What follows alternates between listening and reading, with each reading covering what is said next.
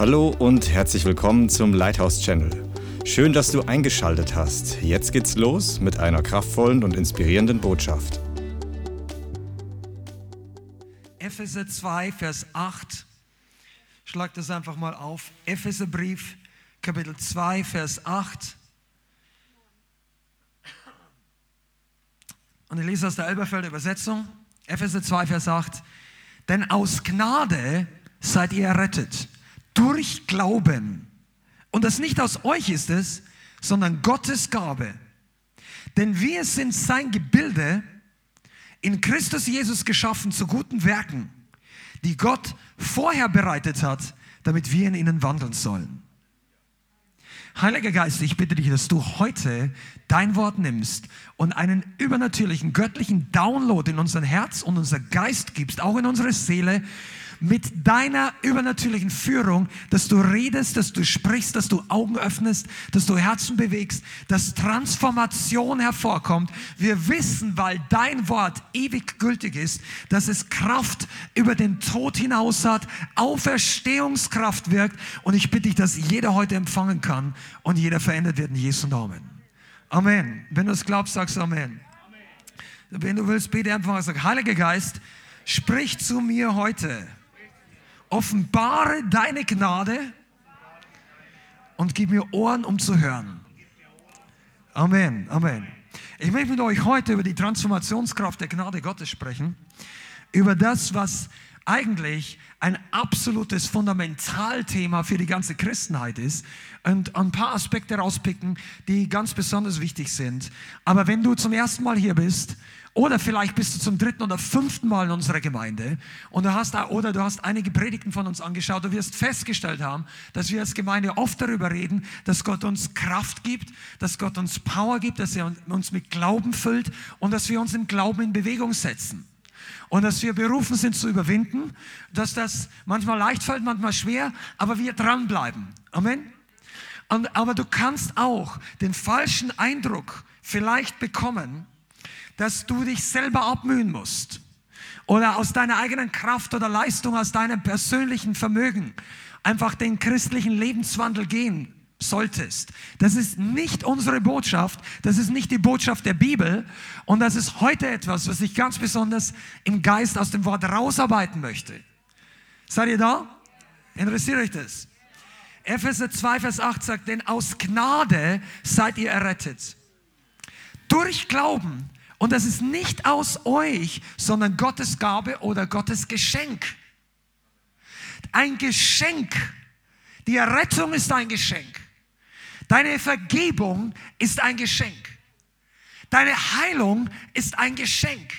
Die Tatsache, dass du heute noch am Leben bist, ist ein Geschenk.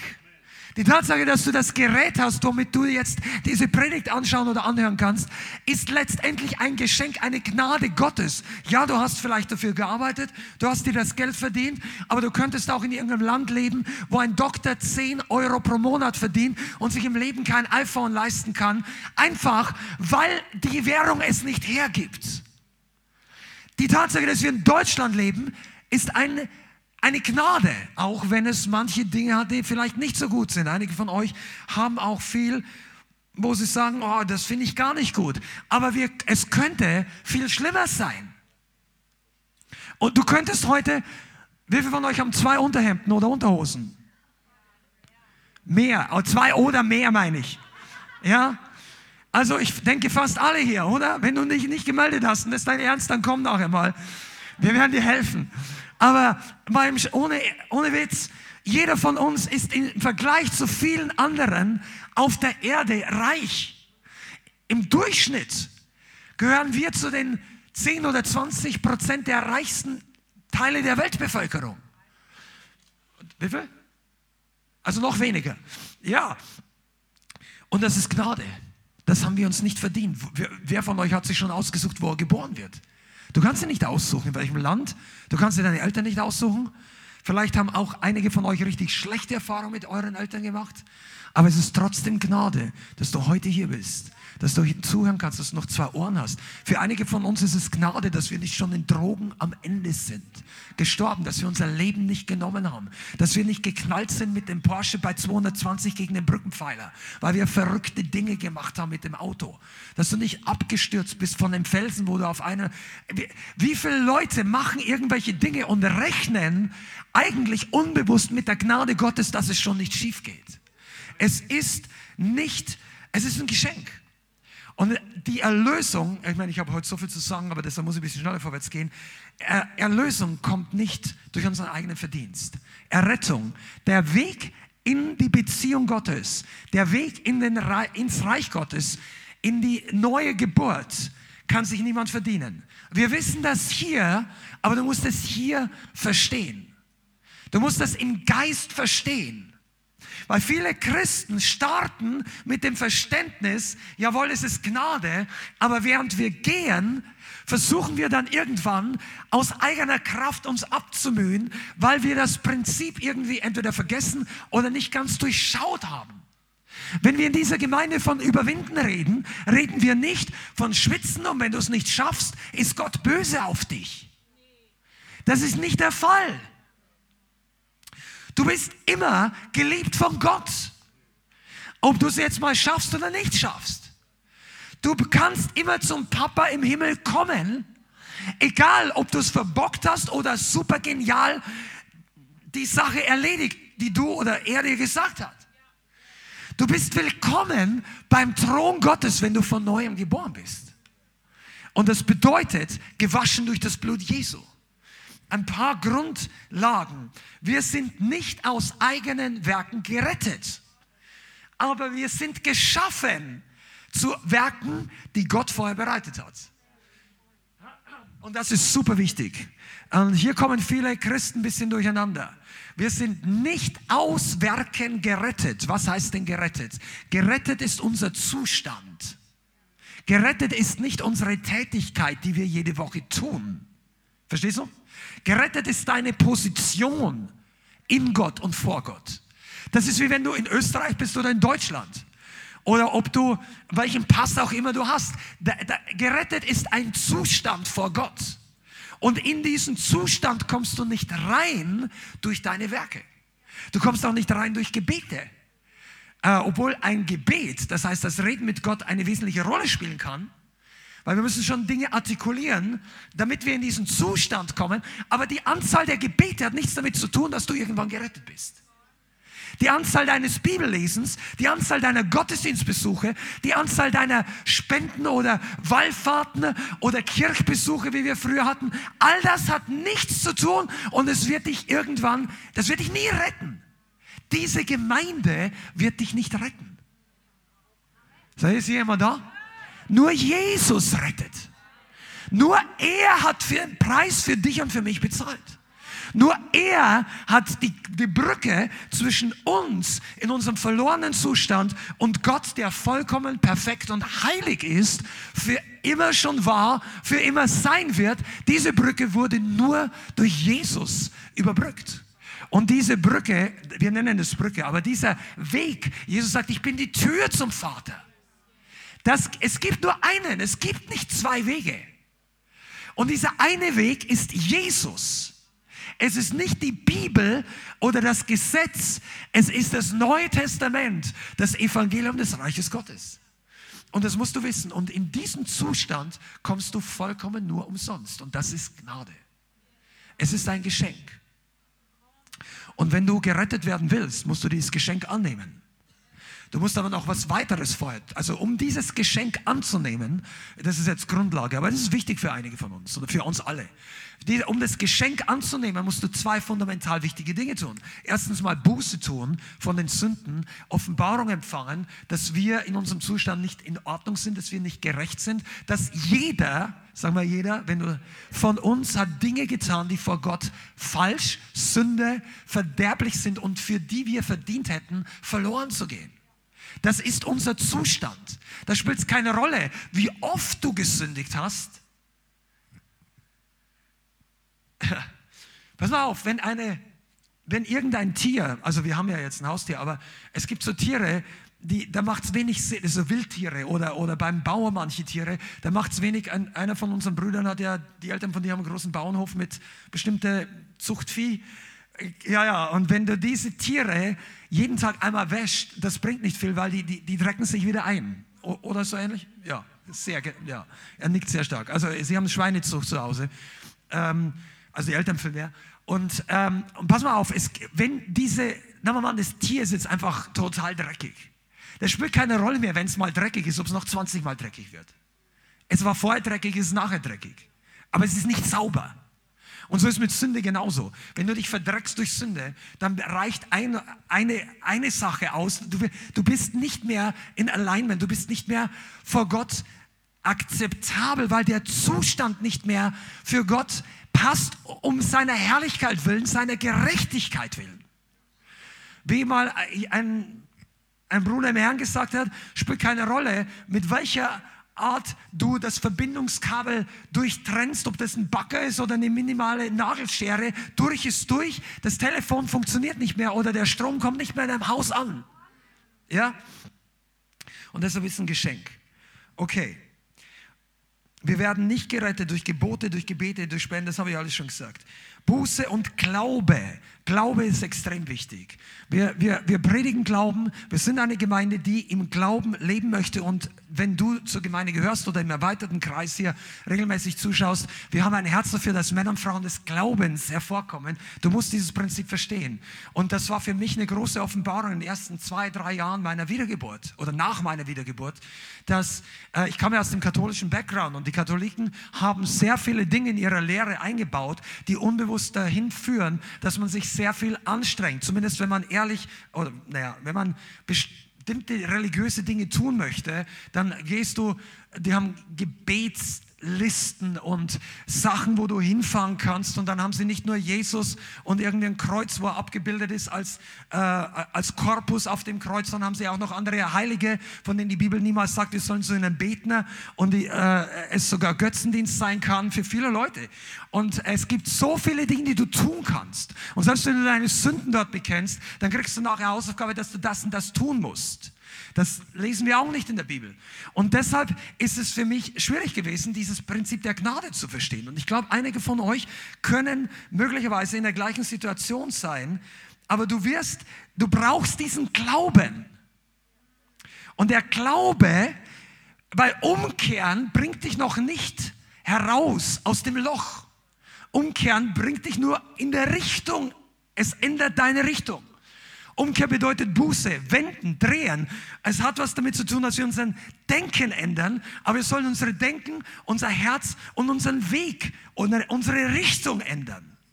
Und hier möchte ich gleich mal zu Anfang an sagen, das ist sehr wichtig, dass ihr versteht, dass die Buße, weil, weil früher war das bei mir genauso, Buße tun rettet dich nicht alleine. Du brauchst die Buße, die dich wendet von dem sündhaften Weg und lässt dich auf Jesus zugehen. Und dann brauchst du die übernatürliche Kraft Gottes, die dich von dem Punkt, wo du bist, in einen neuen Menschen verwandelt. Denn Buße war auch schon im Alten Testament. Aber nur der, die neue Identität ist fähig, über die Sünde zu herrschen. Wir können nicht über die Sünde herrschen in unserem alten Menschen. Deshalb bringt's auch, deshalb müssen wir auch gar nicht erst sündfrei sein, um von neuem geboren zu werden. Wir müssen von neuem geboren werden, um über die Sünde zu herrschen. Verstehst du, wenn du das noch nicht verstanden hast? Religion rettet nicht. Amen. Okay. Jetzt, wenn du in diesem neuen Zustand bist, dann bist du dazu geschaffen, gute Werke hervorzubringen. Das sind dann Werke des Glaubens. Gott hat Dinge vorbereitet, für dich, in denen du wandelst. Das haben wir gerade gelesen. Werke, die wie Schuhe oder Fußabdrücke auf deinem geistlichen Weg vorbereitet sind und du musst einfach nur reingehen. Und die, die sind schon geschaffen. Du musst die nicht hervorpressen, wobei manchmal Glauben auch etwas mit dranbleiben zu tun hat. Aber es ist nicht dein, deine Leistung, deine eigene Kraft, es ist Gottes Kraft. Amen. Bist du da mit mir? Alles ist möglich dem, der da glaubt. Okay? Das Problem ist nicht, das Problem ist oft, dass wir als Christen nicht im Glauben gehen, sondern im Fühlen, im Schauen, in dem, was wir denken, was wir können. Und wenn wir die Grenze erleben, das, was wir nicht mehr können, denken wir, es ist nicht dran für uns. Verstehst du? Sag, wow, das fällt mir zu schwer. Ich glaube, ich kann das nicht. Das kann Gott nicht von mir wollen. Ja, aber das ist das falsche Denken. Denn die Bibel sagt, alles ist möglich dem, der da glaubt. Das heißt, wenn unser Glaubenslevel wächst, dann ist mehr möglich. Und Gott möchte unseren Glaubenslevel wachsen lassen. Jetzt nicht unser Schwitzen, unser Eifern, sondern Glaube. Wie jemand gesagt hat, Glaube nur auch ohne Abitur. Ja, es ist nicht hier oben, es ist eine Sache des Herzens. Amen. Und das ist absolut Gnade. Ich lese kurz eine Stelle vor, 2. Korinther Kapitel 12. 2. Korinther Kapitel 12. Ab Vers 9 äh, sagt Paulus hier, und er, also Gott hat zu mir gesagt, meine Gnade ist genug für dich, denn meine Kraft kommt in Schwachheit zur Vollendung. Meine Gnade reicht dir, ist genug, denn meine Kraft kommt in Schwachheit zur Vollendung. 2. Korinther 12, Vers 9 ist das. Das ist eine fundamental wichtige Bibelstelle. Und das bedeutet, dass wenn du schwach bist, bist du sogar näher in der Gnade dran, menschlich gesehen schwach, als wenn du denkst, oh, das kann ich, das weiß ich, das ist alles gut. Wenn du die Hilfe nötig hast, Einige von euch, ich weiß es aus der Seelsorge oder aus Gesprächen oder aus Coaching oder was auch immer, wenn, oder ihr, ihr sagt, wow, das, das fällt mir so schwer. Hier, ich weiß, weißt du, wenn du in einer Situation bist, wo du Gott ganz besonders brauchst, ist der Weg zur Gnade, menschlich gesprochen, ich komme gleich noch auf die ganze geistliche Sache, aber menschlich gesprochen bist du noch mehr in der Situation, Gnade empfangen zu können. Und deshalb brauchst du dich gar nicht schämen für Schwachheit. Wir sollten nur nicht die gleichen Fehler dauernd wieder machen. Aber du solltest transparent und ehrlich sein können. Es ist keine Schande, wenn du früher Mist gebaut hast, aber in der Zwischenzeit dich geändert, Buße getan hast und jetzt ein anderer Mensch bist. Oder es ist keine Schande, wenn du gewisse Dinge nicht schaffst, aber du willst es und du gehst damit zu Jesus. Und das ist der Schlüssel. Wir werden jetzt ein bisschen, ein paar Minuten darüber sprechen, über die Gnade Gottes, die da ist für alle Herausforderungen. Weil Herausforderungen gibt es und die werden auch noch mehr werden. Herausforderungen können sein dein Arbeitsleben, es kann sein dein normales Finanz Herausforderungen waren die ganze Geschichte mit Corona und alles, was damit zu tun hatte. Für manche haben ihren Job verloren, manche andere Leute hatten einfach Schwierigkeiten, dies und jenes. Die Gesellschaft kam unter Druck. Es gibt andere Herausforderungen. Vielleicht hast du Herausforderungen in der Ehe oder du hast Herausforderungen, weil du Single bist und du möchtest es noch nicht sein oder es gibt viele, viele andere. Vielleicht hast du Herausforderungen, weil du Schulden hast. Vielleicht hast du Herausforderungen, weil du mit einer Krankheit oder einer Sucht oder einer Abhängigkeit kämpfst und du hast immer wieder versucht rauszukommen, aber du schaffst es bisher noch nicht ganz. All das, wo eigentlich relativ klar ist, was der Wille Gottes ist und wir noch nicht ganz durchbrechen, das ist eine Glaubensherausforderung. Oder du bist verfolgt um den Namen Jesus willen. Du hast eine Entscheidung für Jesus getroffen und Arbeitskollegen oder Freunde, Verwandte fangen an, dich zu beschimpfen oder zu mobben oder was auch immer. Das ist nicht der Plan Gottes. Also im Sinne von, dass das die Gerechtigkeit Gottes wäre. Aber manchmal gehen wir durch diese Dinge durch und Gott lässt das zu, weil er unseren Glauben stärken und trainieren möchte. Und hier sagt Paulus, dass für all diese Dinge Gnade da ist. Gnade ist der Schlüssel. Das heißt, ich möchte hier einfach so eine, kennt ihr das? Schaut einer von, ihr schaut YouTube-Videos, oder? Die hatten seit einigen Jahren diesen Gesetz, dass wenn da irgendwie Werbung läuft, dann müssen die einblenden Werbesendung. Ist euch das schon mal aufgefallen? Dann steht da bei manchen Videos Dauerwerbesendung. Habe ich schon mal gesehen? Oder ja, ja. Also heute ist eine Dauerwerbesendung für Gnade. Ja, also damit ihr, die Gemeinde oder auch wenn du hier online zuschaust, dass du verstehst, wir laufen nicht aus eigener Kraft. Aber es gibt so viele elementare Schlüssel ob ich in der Gnade bin und lebe und die Gnade auch empfangen kann oder ob das ein theoretisches Konstrukt für mich bleibt. Und das ist total wichtig, weil je mehr Gnade, desto größer die Herausforderungen, die du meistern kannst. Je mehr du in der Gnade bist, desto mehr Kraft, Zugang zu Kraft hast du. Je mehr du in der Gnade bist, desto mehr bist du auch geistlich in Anführungszeichen belastbar. Es werden dich Dinge nicht so schnell aus der Bahn werfen. Wenn Herausforderung, Verfolgung, Not, die, manche Christen haben sich aus den Gemeinden zurückgezogen, wegen Corona, wegen, der, wegen dem geistlichen und natürlichen Druck. Ich, ich glaube, dass viele von denen nicht gewurzelt waren im Evangelium oder im Gehorsam oder was auch immer der Grund war. Aber ein Punkt ist, wenn du in Gnade Gottes und in der Wahrheit gewurzelt bist, dann fällst du nicht so schnell. Und dann bist du auch nicht so schnell überfordert. Hey, bist du da? Das ist ein Schlüssel. Wie viele von uns fühlen sich manchmal überfordert? Ja, das, das, das geht uns so. Aber Gnade ist der, der Boost für deine Belastbarkeit. Amen. Die Gnade Gottes ist die Kraft, die in uns arbeitet und die das Werk eigentlich vollbringt. Die Gnade tut es durch uns und nicht für uns oder an unserer Stelle. Okay, ich sage es nochmal. Die Gnade Gottes tut es durch uns, aber nicht an unserer Stelle. Gottes Gnade ist übernatürliche Befähigung, Ausrüstung und Unterstützung oder äh, Freisetzung, um den Willen Gottes zu tun. Also Gnade bedeutet nicht einfach nur Vergebung. Natürlich ist es das, aber das möchte ich heute gar nicht so viel eingeben. Wir, uns ist das Gnade vergeben. Wir können mit jeder Sünde zu Gott kommen und er vergibt gerne. Weil die Bibel sagt, wenn wir gesündigt haben, dann haben wir einen Fürsprecher bei Gott. Und Gott ist treu und gerecht, der uns gerne vergibt. Und wenn wir zu ihm kommen und unsere Sünden bekennen, dann wäscht er uns rein von aller Schuld. Das sagen verschiedene Bibelstellen aus den Briefen, Johannesbrief und so weiter. Und wir brauchen natürlich Vergebung für unsere Schuld. Und ich komme gleich noch dazu, dass ein Aspekt von wie Gnade wirksam wird. Aber es geht ja nicht darum, manche Leute denken ja, ich brauche die Gnade, wenn ich gesündigt habe. Schon, aber du brauchst die Gnade erst recht, wenn du nicht gesündigt hast. Wir brauchen die Gnade eigentlich immer, nämlich für die Werke Gottes, für den Wandel mit Jesus, für das Leben in einer Gemeinde, für das Leben in der Welt, für die Beziehung zu Jesus, für die Herausforderungen. Wir brauchen Gnade.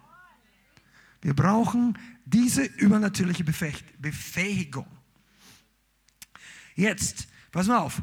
Leicht ist gleich Gnade, schwer ist gleich gesetzlich, Fragezeichen. Ist es so? Ist es, dass wenn es aus Gnade ist, geht es immer leicht? Und wenn es schwer geht, dann muss es das Gesetz sein? Es ist nicht so. Tatsache ist, dass das Joch Jesu leicht ist. Jesus legt uns kein schweres Joch auf. Aber lass mich dir was erklären. Die Herausforderungen dieser Welt kommen nicht nur durch ein falsches oder ein echtes Joch. Sie kommen einfach, weil der Teufel etwas gegen die Gemeinde Jesu hat, weil der Teufel ein Mörder, ein Dieb, ein Zerstörer ist, weil diese Welt im Argen liegt. Wenn du, mitten in, wenn du jetzt in der Ukraine leben würdest und wärst Ukrainer, dann hast du den Krieg auch nicht gewollt, aber du musst mitten in dieser Situation damit umgehen. Und wir sind, wir sind nicht in diesem Krieg und der Herr möge echt Gnade mit diesen, all diesen Leuten haben, auf allen Seiten und wir beten und wir sprechen Segen da hinein. Aber jeder von uns hat vielleicht nicht so wie da, aber kleinere Herausforderungen, die allermeisten von uns. Und wir brauchen für diesen Wandel Gnade. Und manchmal ist es so, dass unsere Entscheidungen trotzdem uns schwer fallen, aber es ist trotzdem Gnade da. Gnade bedeutet nicht, dass dir die Entscheidung leicht fällt. Es bedeutet nur, dass Gott die Kraft voll zur Verfügung stellt für alles, was du brauchst. Und das ist schon ein Schlüssel. Verstehst du das? Ob dir deine Entscheidung leicht oder schwer fällt, hat das mit deinem Willen, deinen Prioritäten zu tun und noch mit dem Herzen. Aber ob du die Entscheidung dann, Gott gibt wie einen massiven Rückenwind, wenn wir uns in die richtige Richtung in Bewegung setzen. Aber wer von uns kann Zeugnis geben? Also ich kann es schon, dass es Entscheidungen im Leben gibt, wo wir wissen, dass Gott diese Sache möchte, aber es fällt uns nicht einfach. Dann ist Gnade dafür da, aber es muss nicht automatisch leicht fallen. Warum? Weil wir vielleicht an Dinge von Dingen abhängig sind. Wir gebunden sind, sei es an irdische Dinge, vielleicht an Menschen, weil wir Dinge nicht gerne loslassen. Oftmals ist es eine Frage, können wir loslassen? Um Gnade zu empfangen, musst du loslassen lernen, aber da kommen wir nachher dazu. Okay, Gnade wird sichtbar oder wirksam, wenn wir im Glauben oder im Vertrauen auf diese Stärkung Gottes oder auf die Kraft Gottes uns in Bewegung setzen und handeln. Genau, ich springe jetzt mal hier nach vorne. Boah, Rabba Chandra. Er schenkt, pass auf, das ist, ja, ich will aber nicht immer. Der Herr schenkt sogar das Wollen. Philippa 2, Vers 13. Er schenkt das Wollen und das Vollbringen. Aber ich muss es mir schenken lassen. Ja, ich will nicht. Ja, der Herr sagt, ich schenk's dir. Willst du es geschenkt? Wollen. Nimm es an. Es ist bereits alles da. Christus hat es geschenkt, vollbracht. Am Kreuz hat er gesagt, es ist vollbracht. Und der Zugang zur, zum Thron der Gnade ist alle Zeit da. Schlag mal auf Hebräer 4, Vers 16. Einfach nur der Vollständigkeit, diese Bibelstelle solltest du auch kennen. Hebräerbrief, Kapitel 4. Hebräer 4, Vers 16. Lasst uns nun mit Freimütigkeit hinzutreten zum Thron der Gnade, damit wir Barmherzigkeit empfangen zur rechtzeitigen Hilfe. Also Barmherzigkeit und Gnade finden zur rechtzeitigen Hilfe. Und hier in diesem Vers könnte man eine ganze Predigt nur über diesen Vers machen. Pass mal auf, viele von uns kommen in Schwierigkeiten, nicht weil sie Gott nicht gehorchen, sondern weil sie zu spät zu Gott gehen. In dem Prozess der Herausforderung zu spät Gnade nehmen. Wenn dir das Wasser beinahe bis zum Hals steht, und das muss nicht physisch, finanziell sein, das kann geistlich sein. Du bist kurz vorm Ausrasten. Ja, ich pack den Druck nicht mehr und dies und jenes und innerlich. Mm. Und dann tust du noch ein christliches Lächeln aufsetzen und sagen, wie geht's dir? Alles gut. Und innerlich, auf der, der Wasserkoch ist auf, auf 87 Grad irgendwie so. Und es blubbert schon, kennt ihr das, wenn es langsam hochkommt? Amen, ja, Bruder. Und äh, weißt du, Gnade zur rechtzeitigen Hilfe bedeutet, dass du vorher schon den Druck rausnimmst. du empfängst Hilfe. Dafür kann man sich, wenn das unsere Gewohnheit wird, und übrigens ist die Predigt dafür da, dass das mehr unsere Gewohnheit wird, dann kann man sich so einige Schwierigkeiten ersparen. Weil Gott lässt dich nicht zappeln, wenn du zu ihm kommst. Das kann sein, dass wir mit, äh, vielleicht ein Problem haben, mit unserer, ähm, wie soll ich sagen, dass wir vielleicht ein Problem zu empfangen haben und wir müssen das lernen. Aber Gott hält uns nicht so, ja, du brauchst jetzt noch fünf Tage oder irgend sowas. Nein, er möchte, dass wir gleich empfangen. Er möchte auch, dass wir gleich zum Thron der Gnade kommen. Und dieser Thron der Gnade ist ein äh, Ort, wo wir ihn alle Zeit empfangen können. Amen. Halleluja. So, jetzt. Come on, move with me here. Okay, hier war schon. Wir gehen ein bisschen weiter, es wird noch spannender. Okay, für was brauchen wir Gnade? Drei Punkte für alle Sünden und Verfehlungen. Nummer eins, klar, wir brauchen für unbedingt Gnade. Du brauchst aber auch Gnade für die Sünden der anderen. Das können wir zum ersten Punkt, okay? Also du brauchst Gnade, wenn andere sündigen an dir. Oder der sündigt gar nicht an dir, aber du siehst das. Es ist deinen Augen nicht entgangen, dass deine Schwester sich hier falsch verhalten hat. Oder dein Bruder. Brüder. Ja, und dann suchst du dir einen anderen Bruder oder eine andere Schwester und möchtest doch mitteilen, dass du dieses Verhalten jetzt für nicht akkurat christlich findest. Dann sage ich, mach lieber hier zu, geh zum Herrn und check mal dein eigenes Herz. Du brauchst Gnade. Wenn du in Autorität gesetzt bist und das passiert in deinem Hauskreis oder in deiner Familie und du musst da Dinge in Ordnung bringen, ist ganz was anderes. Aber dann brauchst du erst recht Gnade für die Leute. Gott braucht keine Revival-Sheriffs.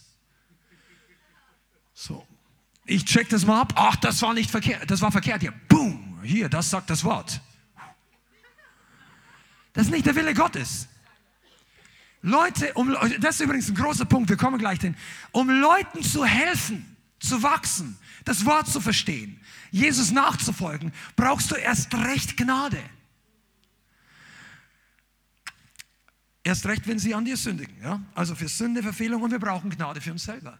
Es bringt nichts zu wissen, wo alle anderen verkehrt sind, wenn wir den Fleck übersehen, wo wir selber Vergebung brauchen. Und das sagt Jesus. Er sagt, das siehst du, den Balken in deinem eigenen Auge nicht, oder besser gesagt, den Splitter im Auge deines Bruders, aber den Balken bei dir nimmst du nicht wahr. Okay, wisst ihr, was ein Balken ist? Balken ist nicht so ein Ding. Balken ist so 20, 25 Zentimeter. Das, muss, das ist ein dickes Ding.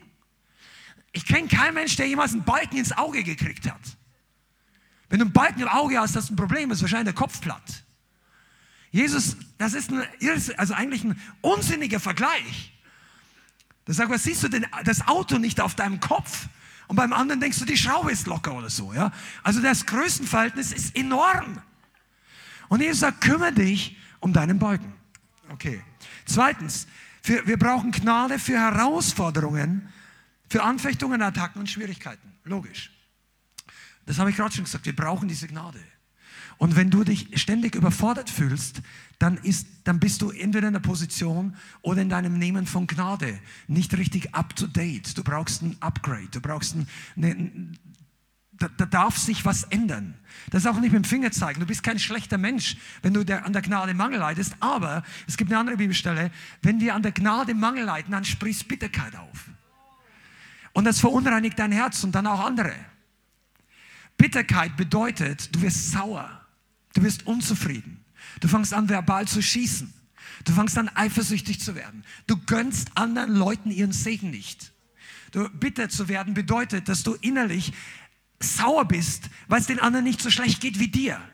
Ich komme nachher noch, das ist eine, eine hochgradiger Symptomatik für Gesetzlich, äh, Gesetzlichkeit.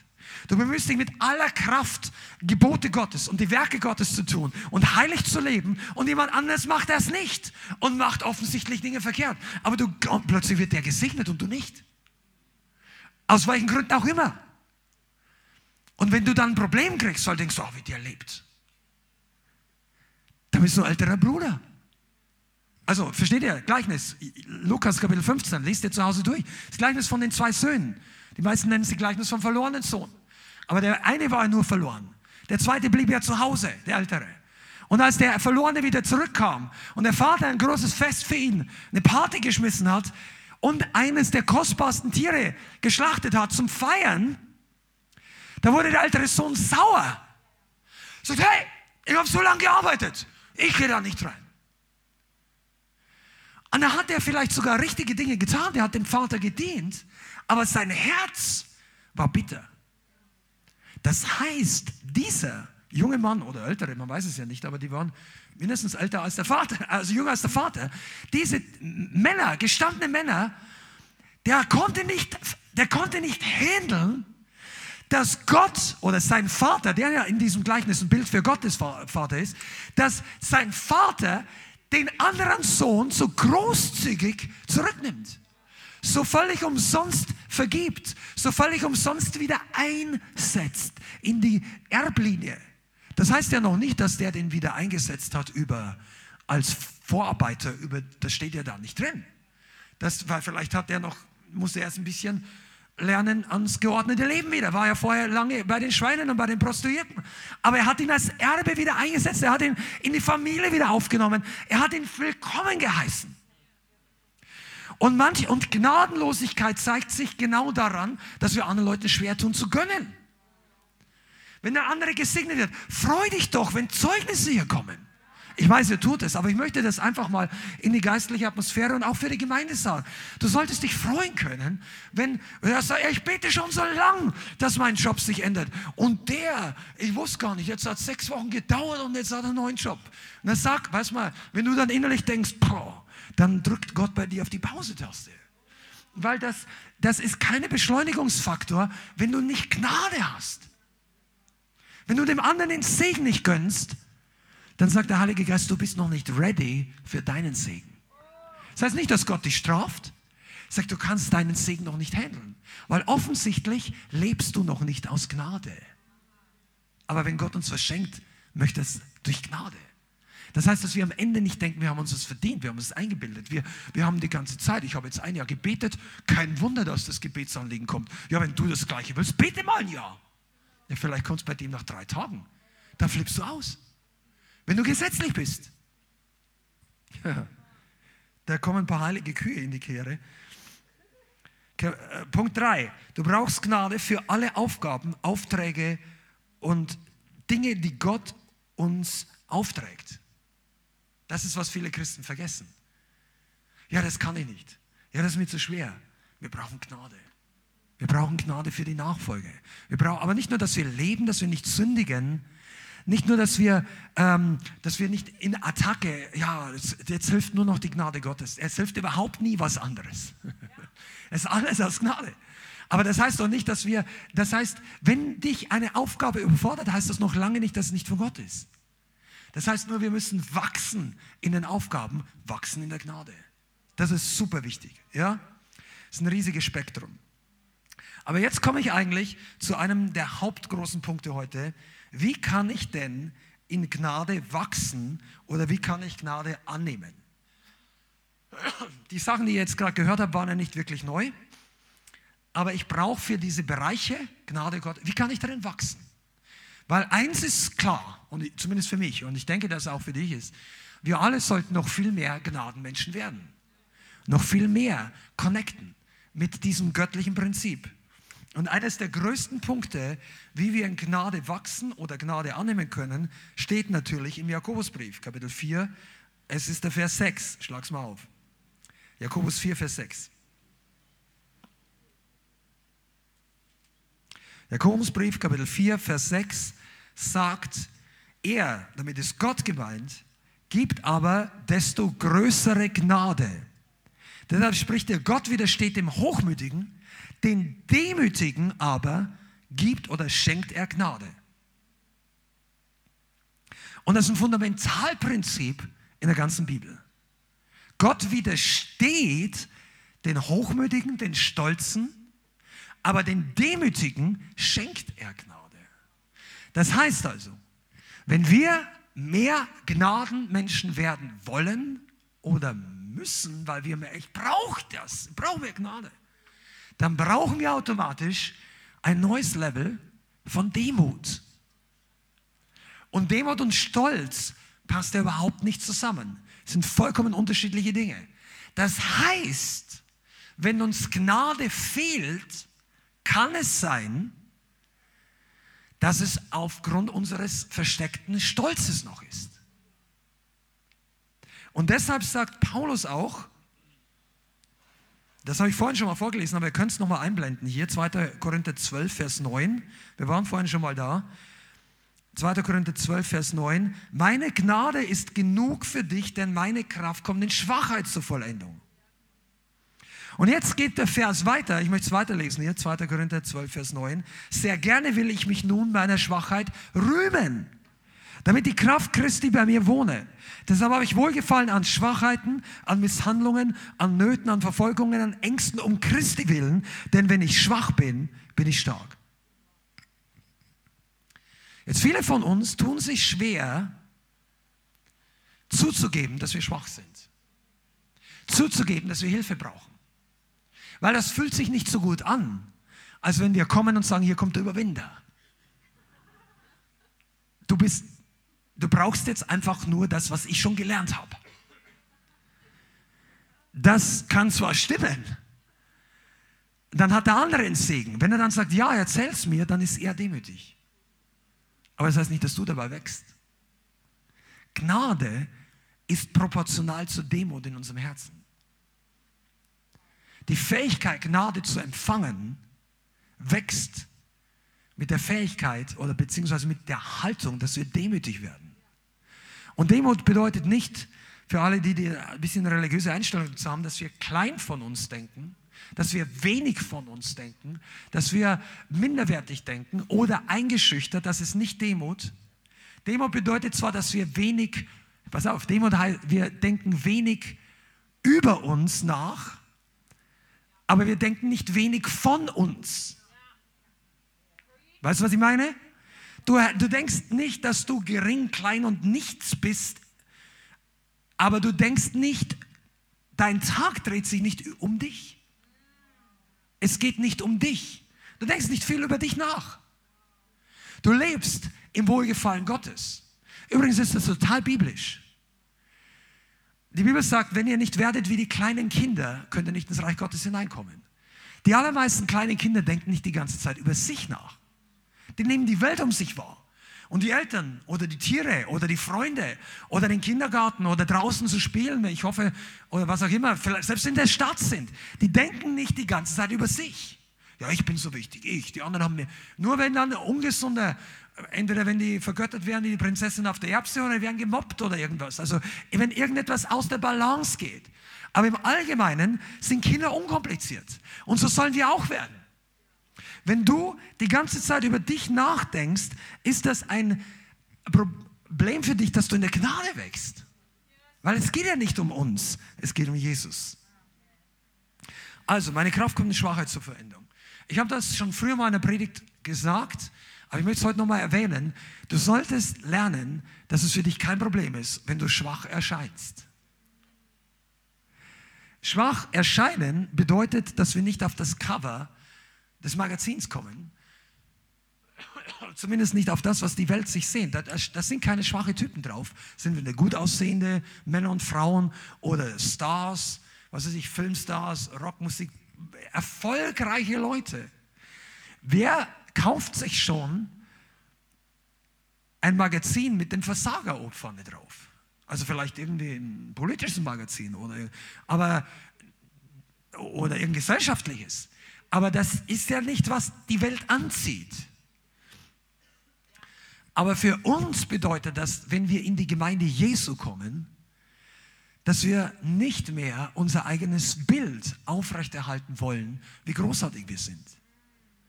Ja, die anderen sollen sehen, wie gut ich bin, wie gut es mir geht. Die sollen das sehen.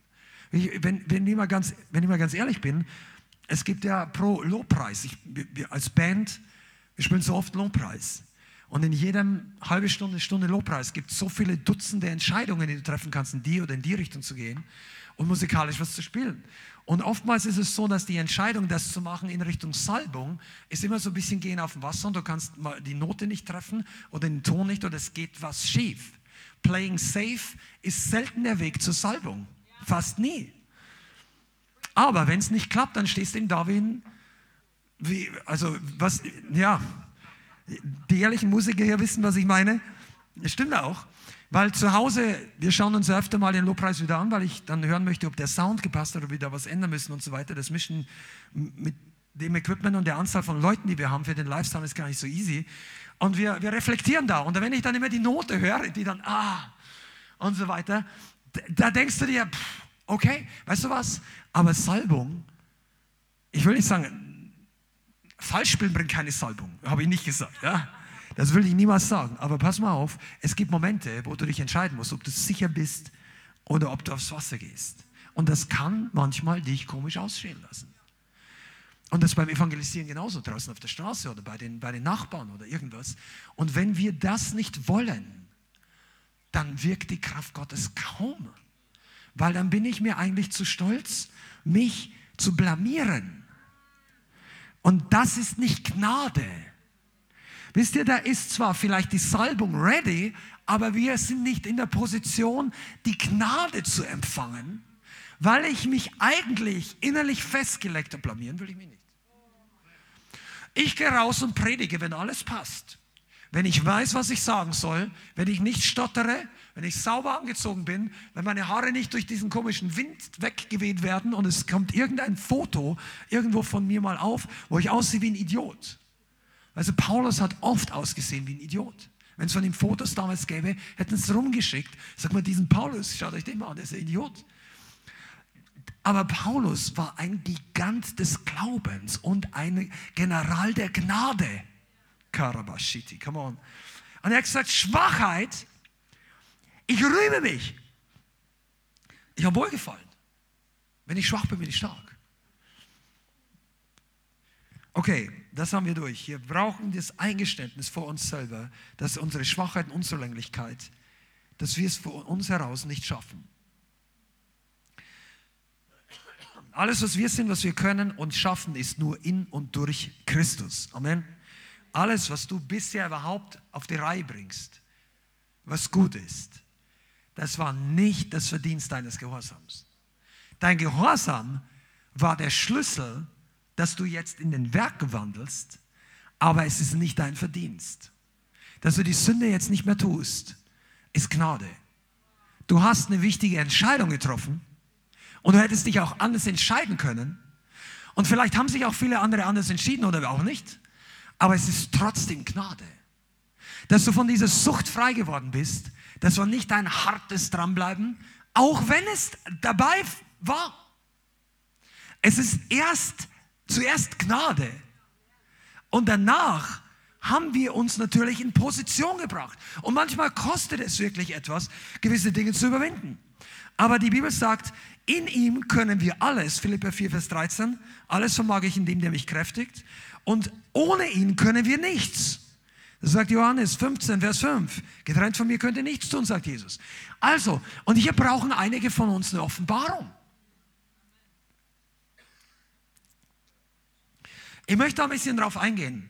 Ich glaube, das ist heute ein bisschen Teaching und nicht jeder von uns ist gewohnt, dass er von mir so viel Teaching hört. Äh, aber es ist trotzdem total wichtig damit die Gemeinde wachsen kann, brauchen gesund wachsen, brauchen wir eine Atmosphäre der Gnade. Und die Leute, die schon länger da sind, dürfen oder müssen sogar lernen, in der richtigen Art mit Leuten umzugehen, die sich gerade erst bekehrt haben. Geschweige denn zu evangelisieren. Und ich brauche also den Umgang der Gnade mit anderen Menschen und vor allem Christen. Aber manchmal ist uns gar nicht bewusst, dass wir heute Mai 2022. Wann auch immer du dich bekehrt hast oder du dir online zuschaust. Das Resultat deines Lebens heute ist nicht nur, also uns ist manchmal gar nicht bewusst, wie viel Gnade wir eigentlich erlebt haben. Und wir begegnen einem anderen Bruder, einer anderen Schwester und schießen aus der Hüfte mit unseren Ratschlägen oder mit unserem Umgang, sagen, hey, das, das geht aber nicht und so und Während du aber nicht merkst, dass Gott mit dir mehr Geduld hatte, als du gerade mit der anderen Person. Und das ist ganz wichtig. Das ist insbesondere deshalb wichtig, weil wir tendieren immer da in diesen Punkten radikal zu sein. Ja, gotta follow Jesus, wo wir es schon überwunden haben. Da, wo wir es schon geschnallt haben, da, wo wir die Entscheidung gesagt haben, nein, das lege ich ab. Ja, jetzt habe ich meine Playstation weggeschmissen. Also Bruder, ich freue mich über dich. Das ist jetzt nicht, das ist nicht, was ich jetzt meine. Aber ich habe das Ding rausgekickt. Ich habe die Pornos weggeschmissen, was auch immer. Ich habe mich abgemeldet von dem und dem Flix und was auch immer. Und dann sofort siehst du den anderen Bruder, der genau das gleiche Problem hat. Sagt, hey, du, das, das ist kein Segen. Oder was auch immer. Da musst du überlegen, wie viele Monate hast du eigentlich gebraucht, bis du dich endlich entschlossen hast dafür, dass du das losgelassen hast. Waren das vielleicht 18 Monate oder doch zwei Jahre? Auf welchem Punkt ist der andere gerade? Kannst du verstehen den Prozess, den der Heilige Geist mit der, mit der anderen Person gerade geht? Vielleicht können wir das, wir können das vielleicht alle nicht verstehen, aber bin ich sensibel oder habe ich überhaupt diese, diese göttliche Perspektive, diese Distanz zur, zur Einzelsituation, zu sagen, hey, vielleicht muss der das jetzt gar nicht hören. Ist das Gnade in dem Moment für den anderen? Jetzt, ich sage das absichtlich bei uns so hier in der Gemeinde. Weil meistens oder oft predigen wir auch darüber, dass Lüge, Sünde und Unwahrheit konfrontiert gehört. Und das ist auch so, als Prinzip. Aber nicht jeder muss zu jedem Zeitpunkt all deine Offenbarung über Sünde in seinem Leben jetzt wissen und hören. Amen. Autsch, oh weh. Seid ihr da? Das ist wichtig. Und hier kommt dieser ganz große lebenswichtige Faktor von Weisheit oder Führung Gottes. Weil wenn du dann wirklich mal was geschnallt hast und dann sind wir so gerne dabei und sagen, ich möchte es jetzt dem anderen sagen und du gehst mit dem anderen irgendwie spazieren oder ähm, geht zusammen zum Essen oder trifft sich eine Gruppe und dann, weißt du, du brauchst die Gnade. Und hier, jetzt hör genau zu, hier merken wir, dass das Prinzip Gnade empfangen und Gnade geben total zusammenhängt. Du kannst eines vom anderen nicht trennen. Wenn du wenig Gnade für dich empfangen hast, kannst du nicht sehr viel Gnade geben, weil du mit dir selber gesetzlich umgehst. Und du wirst mit anderen Leuten auch gesetzlich umgehen. Wenn du viel Gnade empfangen hast, dann kannst du dir es nicht erlauben, du kannst es nie erlauben, aber dann schon gar nicht, anderen wenig Gnade zu geben, weil du wirst selber von deiner Gnade etwas verlieren oder beziehungsweise du wirst dann nicht profitieren können. Das sagt die Bibel, Jesus in dem Gleichnis von dem Knecht, dem viel vergeben wurde. Kennt ihr das Beispiel? Dem wurde 100 Millionen Euro vergeben und so. Das ist eine Riesensumme, 100 Talente. Das ist die größte Geldeinheit. Das waren Millionen wert und das mal 100.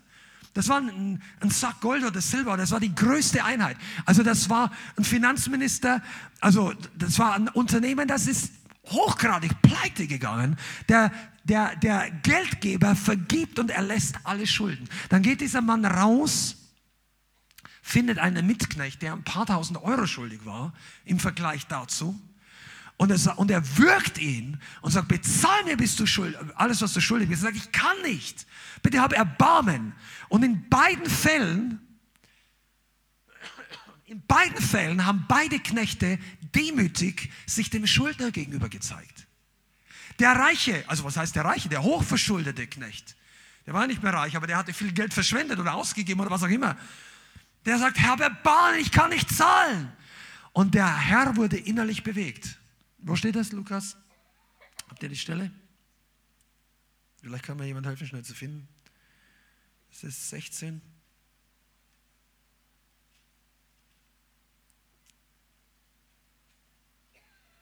Nein, es ist nicht Lukas 16. Okay, vielleicht kann es einer raussuchen. Ähm,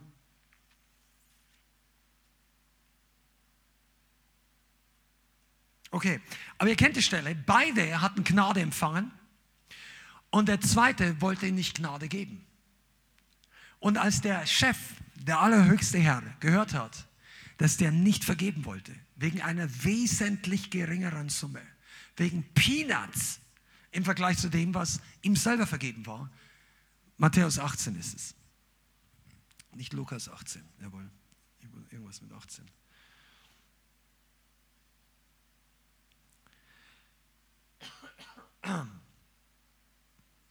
Gleichnis vom unbarmherzigen Knecht, jawohl.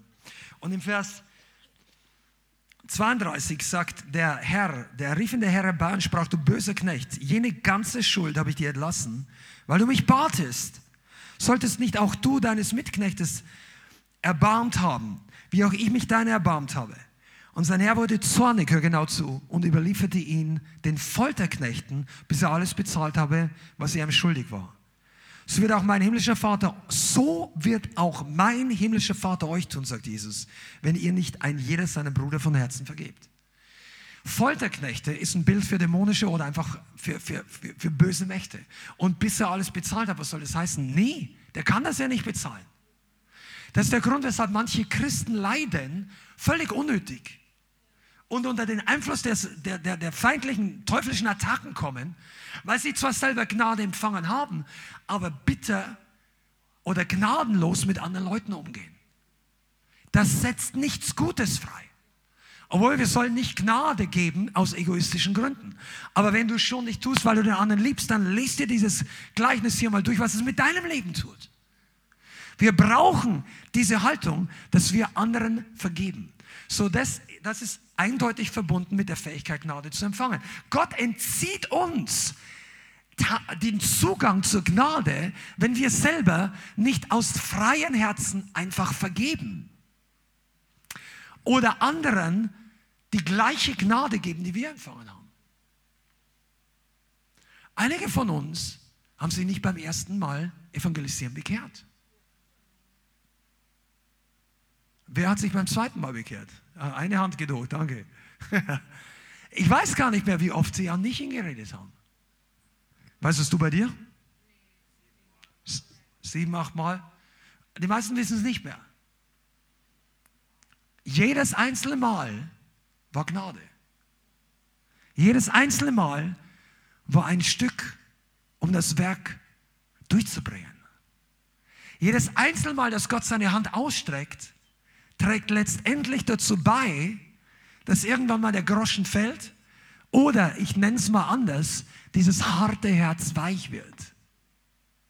Weil die Weigerung, sich zu bekehren, sich, also wir reden hier nicht von einer Religionswechsel oder komm in diese Gemeinde oder wenn du aus einer anderen Glaubensrichtung kommst, wir reden davon, die Errettung für die Ewigkeit freiwillig anzunehmen. Die Weigerung, ein Erlösungsgeschenk anzunehmen, ist der Akt des größten Stolzes, das du dir vorstellen kannst. Denn du hast das größte Geschenk von allen, sagst, das brauche ich nicht, das will ich nicht, ich glaube es nicht. In dem, was die Leute glauben, zeigt sich immer, was in ihrem Herzen ist. Unglaube ist sehr häufig connected mit Stolz, aber auch mit vielen anderen Dingen. Es geht jetzt auch nicht darum, Unglauben schlecht zu machen, aber wir wollen ja raus aus diesem Gefängnis. Jetzt können wir hier. Hey, hey, hey. Heute mag mich das Programm nicht, ja.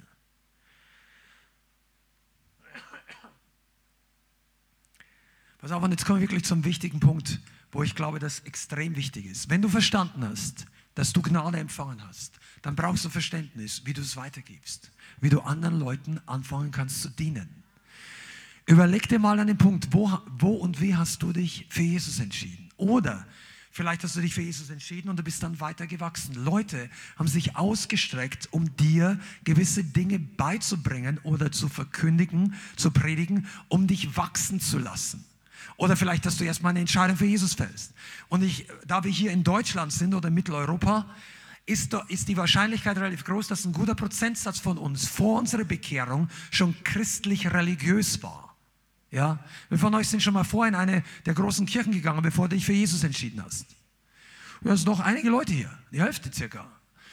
Das zeigt, dass wir hier nicht wie in Indien oder in China oder in Sri Lanka oder irgendwo in einer komplett anderen Religion aufwachsen. Viele Leute haben von Jesus gehört, aber wissen nicht, wie es die Beziehung mit ihm ist. Sie haben Religion geschmeckt, aber es ist kein Leben. Sie waren christlich, aber nicht von neuem geboren. Wir waren am Kreuz, aber nicht auf dem Kreuz gestorben mit Christus. Wir waren nicht errettet. Deshalb ist Religion nicht Opium für das Volk, aber es ist ein Unheil. Du wirst durch Religion nicht gerettet. Du brauchst das Echte. Aber für alle, die uns nicht so gut kennen, wir glauben, dass Jesus Christus nicht kam, um Religion zu gründen, sondern die echte Glaubensbeziehung, lebendige Beziehung mit den Menschen einzugehen. Und Religion ist tote Werke für tote Götter. Und der lebendige Gott fordert nicht Werke der Religion, er, er, möchte unser Herz und er fordert den Schritt des Glaubensgehorsams. Und der beinhaltet diesen Schritt der Demut. Was Veränderung kommt immer mit einem Schritt der Demut in deinem Herzen. Wenn Gott mit der Lösung kommt, ist dein Schritt des Gehorsams ein Schritt der Demut. Sagt ja, das stimmt. Ich brauche das. Oder ich muss mich ändern. Ich habe Gnade nötig. Ich hatte einen Verwandten, der war in der Generation meiner Oma. Der hat vor vielen Jahren, als mir meine Familie sich bekehrt hat, damals auch das Evangelium gehört. Der hat im Haus gewohnt meiner Oma. Und der wurde dann irgendwann, der hat das Evangelium ein paar Mal gehört und er wurde dann schwer krebskrank. Und dann haben ähm, nahe Verwandten, unter anderem meine Mutter, dem nochmal im Krankenhaus das Evangelium erklärt. Sagt du, Jesus, der, der kannte, der war wie kirchlich aufgewachsen, wie alle Leute in dem Umfeld, wo ich damals war, die ich kenne. Und er kannte Kirche und Religion und der Jesus und so weiter. Und die haben gesagt, du, du, musst, du musst gerettet werden, von neuem geboren. Jesus liebt dich. Der, der will nicht, dass du so stirbst ohne ihn und so weiter. Und dann haben sie mir erklärt, dass er Sünde ist und dass wir alle den Tod verdient haben. Und er hat darauf geschlossen, dass es seine Krankheit irgendwie verdient hat. Das war aber nicht, was jemand gepredigt hat. Aber er hat diese Aussage gemacht. Ja, wenn ich das verdient habe, dann werde ich jetzt betteln auch nicht. Und dann ist der Mann in seinen Sünden gestorben. Und es ging nach dieser letzten Zeit, also nach dieser Begegnung relativ schnell, nur ein paar Wochen, und dann ging es rapide abwärts im Krankenhaus. Und dann ist er leider, soweit wir jetzt wissen, ohne die Erlösung Jesu Christi gestorben. Vielleicht hat er im letzten Moment doch noch eine Entscheidung getroffen, ich weiß es nicht, es sieht nicht danach aus. Aber traurig genug, dass der einzige Grund, den er gehabt hat, war einfach nur Stolz. Ich bettel jetzt auch nicht. Das ist die dümmste, äh, der dümmste Grund, Jesus abzulehnen. Es gibt auch keinen wirklich echten Grund, Jesus abzulehnen. Aber das ist wirklich, das ist die, die Sünde Satans, der Stolz im Herzen. Und wisst ihr, warum die Leute nicht glauben? Weil der Glaubensentscheidung uns Demut kostet. Ja, das habe ich nicht so gelernt. Ja, die Wissenschaft sagt ganz was anderes. Ach, diese Schöpfungsgeschichte, das war doch Adam und Eva und der Apfel. Nein, war es nicht der Apfel. Aber es ist trotzdem so, dass es real ist, dass die Entscheidungen, die die ersten Menschen getroffen haben, sich durchziehen, die ganze Menschheitsgeschichte. Und wenn die Wissenschaft sich alle paar Jahrzehnte schon wieder zum Teil weiterentwickelt oder überholt oder neue Erkenntnis rauskommt, dann wirst du dich mal wundern, wenn die Bücher eines Tages wirklich geöffnet werden. Aber so viele Menschen glauben nicht oder wollen es nicht annehmen wegen dem Stolz. Okay? Und wenn du demütig genug bist, kannst du vielleicht sagen, bei dir oder zumindest bei mir am Anfang war es auch so. Eh, wir haben dagegen geredet. Gegen Worte der Weisheit. Gegen Menschen, die vielleicht es nicht perfekt gemacht haben, aber gut gemeint haben. Und wir haben ihre Fehler gesehen oder ihre äußerliche Erscheinung, zu alt, zu jung, komische Worte. Ich habe mich an meinen Vater gestoßen, ein paar anderen Leuten auch. Und mit der Zeit musstest du dich entscheiden, nimmst du das in Demut an oder nicht. Okay, jetzt kommen wir wieder zur Gnade. Wie profitiert die Gemeinde von Gnade? Indem wir Kultur der Gnade und der Demut schaffen. Wie können andere Leute von deinem Leben profitieren? Indem sie die Wahrheit, die du hast, annehmen. Das ist auch davon abhängig, wie du sie bringst. Ring a bell? Schlüssel. Manchmal ist der Messenger das Problem, dass die Message keine Frucht bringt. Die, die, die Botschaft ist okay, ist gut.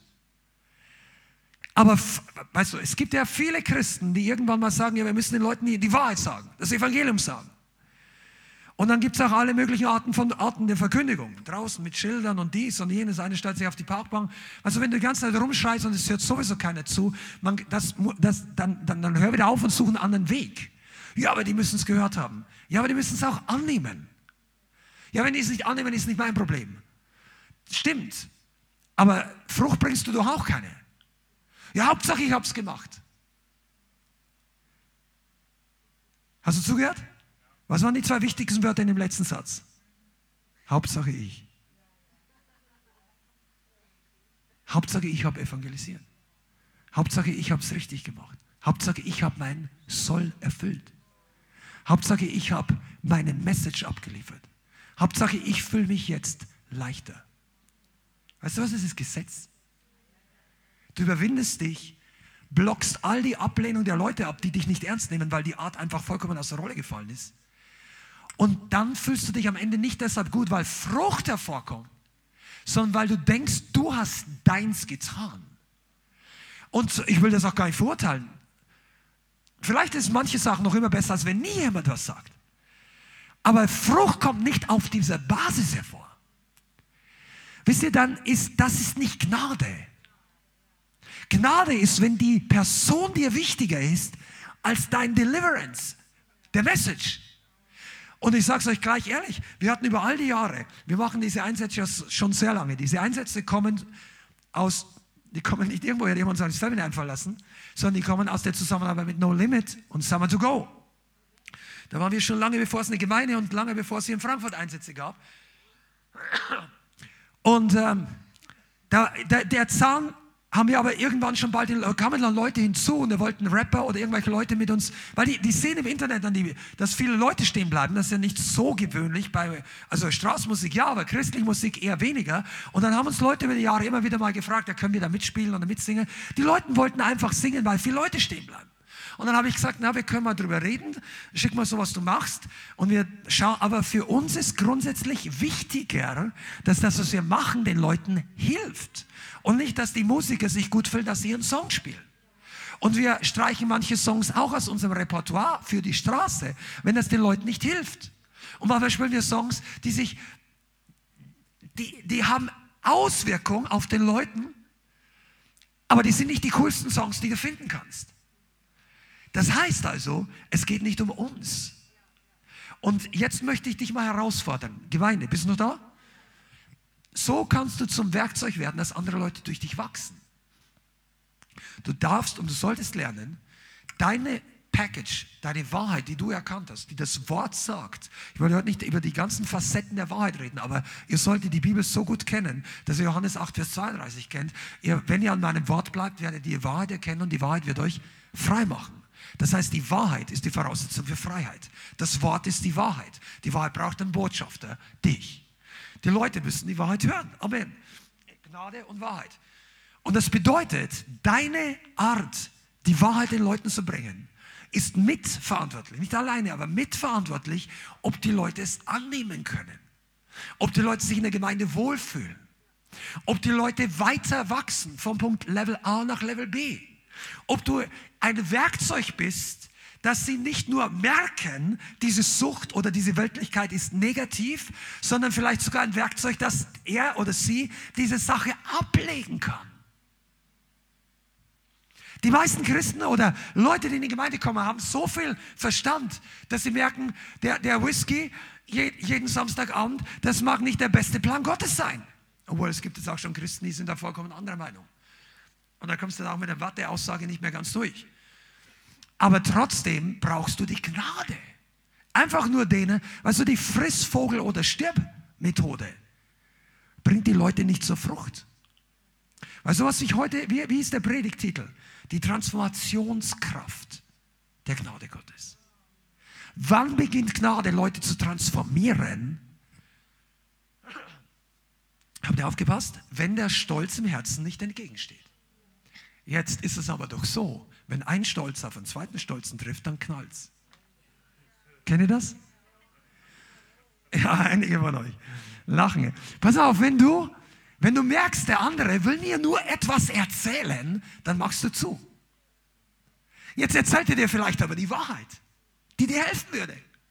Aber weil du merkst, oh, der will mich hier voll predigen, zack, bumm, geht das Schild hoch. Verteidigungswahl springt nach oben, die Selbstschussanlage geht auf scharf. Und dann bist du schon in einer ungünstigen Diskussion. Die Frucht geht immer weiter entfernt. Wisst ihr, und deshalb brauchen wir Demut, um Leuten helfen zu können. Du kannst dich natürlich wunderbar gut fühlen, wenn du die Message ablieferst. Wenn du Leute einfach nur voll predigst oder was auch immer. Oder wenn du in einer Arbeitsstelle sagst, ja, Leute, ich möchte, dass ihr alle mal wisst, diese, wenn du in einer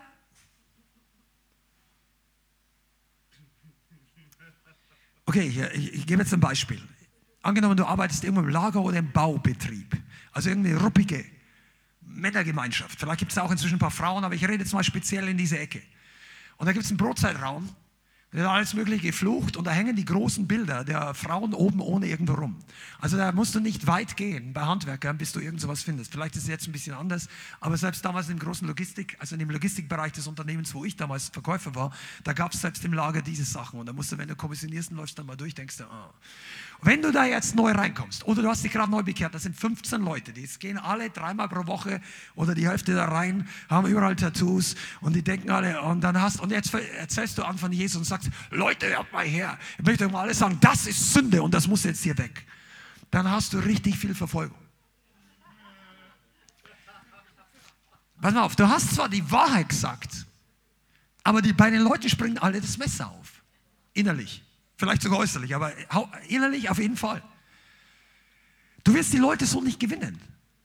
Ja, muss ich mir das alles anschauen? Nein, schau weg. Bete zu Hause, das ist ein ganz anderer Predigtitel. Geistliche Kampfführung, dass dieses Zeug vielleicht verschwindet. Aber red den Leuten nicht einfach, du wirst keine Gunst und Gnade bei den Leuten finden. In de, weißt du, Jesus ging auch nicht rein. Jesus hat nur bei den religiösen Pharisäern und diejenigen, die den Tempel Gottes entweiht haben. Das war aber auch sein Haus. Jesus war der Hausherr von dem Tempel. Der hat hier seine Bude ausgemistet. Sagt, Freunde, das ist unser Haus, das gehört mein Vater und mir. Bringt mal das Ungeziefer heraus. Ihr seid Diebe. Und da die auf den nicht freundlich, Jesus hätte freundlich auch geredet. Ach, Jesus hat gesagt, bitte geht mal raus. Jesus hat kein Problem mit cholerischem äh, Zornausbruch gehabt. Wenn, der, wenn die rausgegangen wären, wenn der gesagt hat, bitte Freunde, macht mal euren Laden dicht hier, wir wollen das hier nicht mehr. Dann hätte er freundlich geredet. Die letzte Möglichkeit, die funktioniert, war eine Peitsche zu nehmen. Nur mal so nebenbei. Weil manche von euch denken, Jesus würde, also, also ein Christ tut das nie, aber du pack die Peitsche nicht aus. Du brauchst, dass die Leute es empfangen. Wenn sie mit deinem Stolz konfrontiert werden, machen die anderen zu. Deshalb brauchen wir Gnade für uns und Gnade für die anderen. Gnade heißt nicht über Sünde hinweggehen. Also es interessiert Gott nicht. Ach, kein Problem, leg nur weiter. Äh, schau dir nur weiter die im Englischen R-rated oder ab 18 Filme an. Kein Problem. In einem halben Jahr beten wir mal zusammen. Nein, sende keine Signale, dass du Sünde für gut heißt. Das sollen wir nicht tun. Aber wir müssen den Leuten auch nicht ständig eins reindrücken. Das ist absolut falsch. Du brauchst, Gott möchte dich als Werkzeug gebrauchen mit der Gnade, die er für dich hatte und noch mehr. Irgendjemand kam zu dir und hat dir nicht alle Sünden von A bis Z aufgezählt. Und ich sage, komm jetzt, jetzt findest du nicht, dass du Sünder bist, du sollst dich jetzt bekehren? Ich sage, komm, was willst du eigentlich von mir? Ja, du denkst, oh, es gibt ja manche Christen, die denken, ja, wenn ich früher es gehört hätte, hätte ich mich früher bekehrt. Also, da, da, da gehen wir jetzt in menschliche Meinung rein, aber meine Meinung, nur meine Meinung ist Bullshit. Also, Gott kam zum frühesten möglichsten Zeitpunkt in unserem Leben, als wir es einfach annehmen wollten. Ich weiß noch in meinem Leben, also manche Dinge wollte ich vorher nicht hören. Ja, aber da musste ich 40 Jahre alt werden. Ich weiß nicht, das weißt du. Und der Herr. Aber ich glaube mir, wenn der Heilige Geist nicht geschafft hätte, dich mit 30 in den Himmel zu ziehen, er hätte es wollen. Und manchmal, wenn wir ganz ehrlich sind, und jetzt wir wieder Gnade, ist gleich Ehrlichkeit, ist gleich Schwachheit zugeben können. Unsere Sturheit geben wir nicht so gern zu. Da musste der Heilige Geist dreimal eine große Glocke läuten. Behen. In meiner Familie ist alles auseinandergeflogen. Also ich meine jetzt damals als mein Vater. Also das war eine crazy Story. Der wollte sich das Leben nehmen und danach und dies und jenes. Das ist nicht deine Geschichte. Deine Geschichte ist anders. Deine Geschichte ist auch schwierig oder schlimm oder noch viel schlimmer als meine. Aber Gott hat dir Gnade geschenkt. Und wenn du diese Brille beginnst, durch diese Brille zu sehen, dann, hast, dann sollst du lernen, dass der andere Gnade braucht. Vielleicht eine Gnade, und jetzt hören wir genau zu, Level 2. Vielleicht eine Gnade, die du noch gar nicht empfangen hast. Ja, bei mir war es auch so schwierig. Der muss sich auch anstrengen. Ja, vielleicht hast du das noch gar nicht richtig empfangen. Vielleicht merkst du nicht, dass du denkst, du hast dich angestrengt, aber in Wirklichkeit war es doch viel mehr Gnade. Fang mal an, großzügige Gnade auszuteilen. Erwarte nicht von jedem anderen, dass er sich so schnell fürs Richtige entscheidet wie du, aber unterstütze ihn niemals in den schlechten Entscheidungen. Das ist super wichtig, weil, die, weil wenn wir jetzt sehr viel über Gnade reden, dann kommt sehr schnell auch die andere Seite hoch, die man in manchen Gemeinden hört, oder zumindest habe ich manche Sachen schon gehört, wo dann Leiter oder überhaupt über Sünde in der Gemeinde gar nicht mehr reden. Da leben die Leute in Unzucht, Unreinheit oder tun dies oder jenes und das wird einfach zugedeckt unter dem Aspekt der Gnade. Ja, du, du, musst natürlich nicht jedem gleich erzählen, wenn er hier reinkommt und er hat noch seine, seine äh, Hells Angels Jacke, sag immer, was der macht, oder sonst irgendwas. Und der hat, der hat noch, äh, der raucht draußen seinen Joint noch zu Ende und hier kommt er zur Evangelisation rein. Ja, dann lass ihn das Ding fertig rauchen, der braucht Jesus. Okay? Und ich sage, wenn das reinbringen darf, er nicht mit, weil das ist hier Brandschutz und was auch immer. Aber, und wenn du Christ wirst, solltest du das Zeug auch möglichst rausschmeißen. Das ist nicht gesund für dich. Das, ja, wo steht das geschrieben? Sag, dein Körper ist ein Tempel des Heiligen Geistes, kein Lagerhaus für Hasch. Oder was auch immer. Ott. Ja, ihr wisst, äh, wie es auch immer in deinem Turf geheißen hat. Kick das Zeug raus. Aber wenn es nun mal jetzt heute noch nicht geschafft hat, dann steht da nicht der Gemeindeaufpasser, der oberheilige Ordner A1 mit der Auszeichnung, ich habe schon alle meine Süchte abgelegt. Siehst du hier, ich bin befugt, dir zu sagen, dass du hier die Schuhe ausziehen musst. Oder, nein, weißt du, die, du musst die, die, Haltung komplett anders gehen. Was sagt Jesus? Wenn einer groß sein will, wird er der Diener alle. Sag, hey, komm rein, du bist willkommen. Sag mal, wenn einer hier reinkommt, um Ärger zu machen und Sachen kaputt zu hauen oder was immer, ist ja schon mal ein paar crazy Sachen damals vor vielen Jahren vorgekommen, dann das geht nicht. Also kannst auch nicht hier alles auf den Kopf stellen. Aber wenn es um persönliche Schwachheiten geht, dann können die Leute zu Jesus kommen. Weil ich meine, in dieser Gemeinde werden die auch nicht die Illusion bekommen, dass sie auf Dauer so leben sollen. Das, das, das, das wird nicht passieren. Aber trotzdem, der Weg zur Transformation ist über die Gnade. Und das ist so wichtig. Das Ziel der Transformation ist natürlich Heiligkeit, wobei wir sind geheiligt in Christus. Aber es ist auch eine Tatsache, dass Paulus schreibt, jagt der Heiligung nach, ohne die niemand den Herrn schauen wird.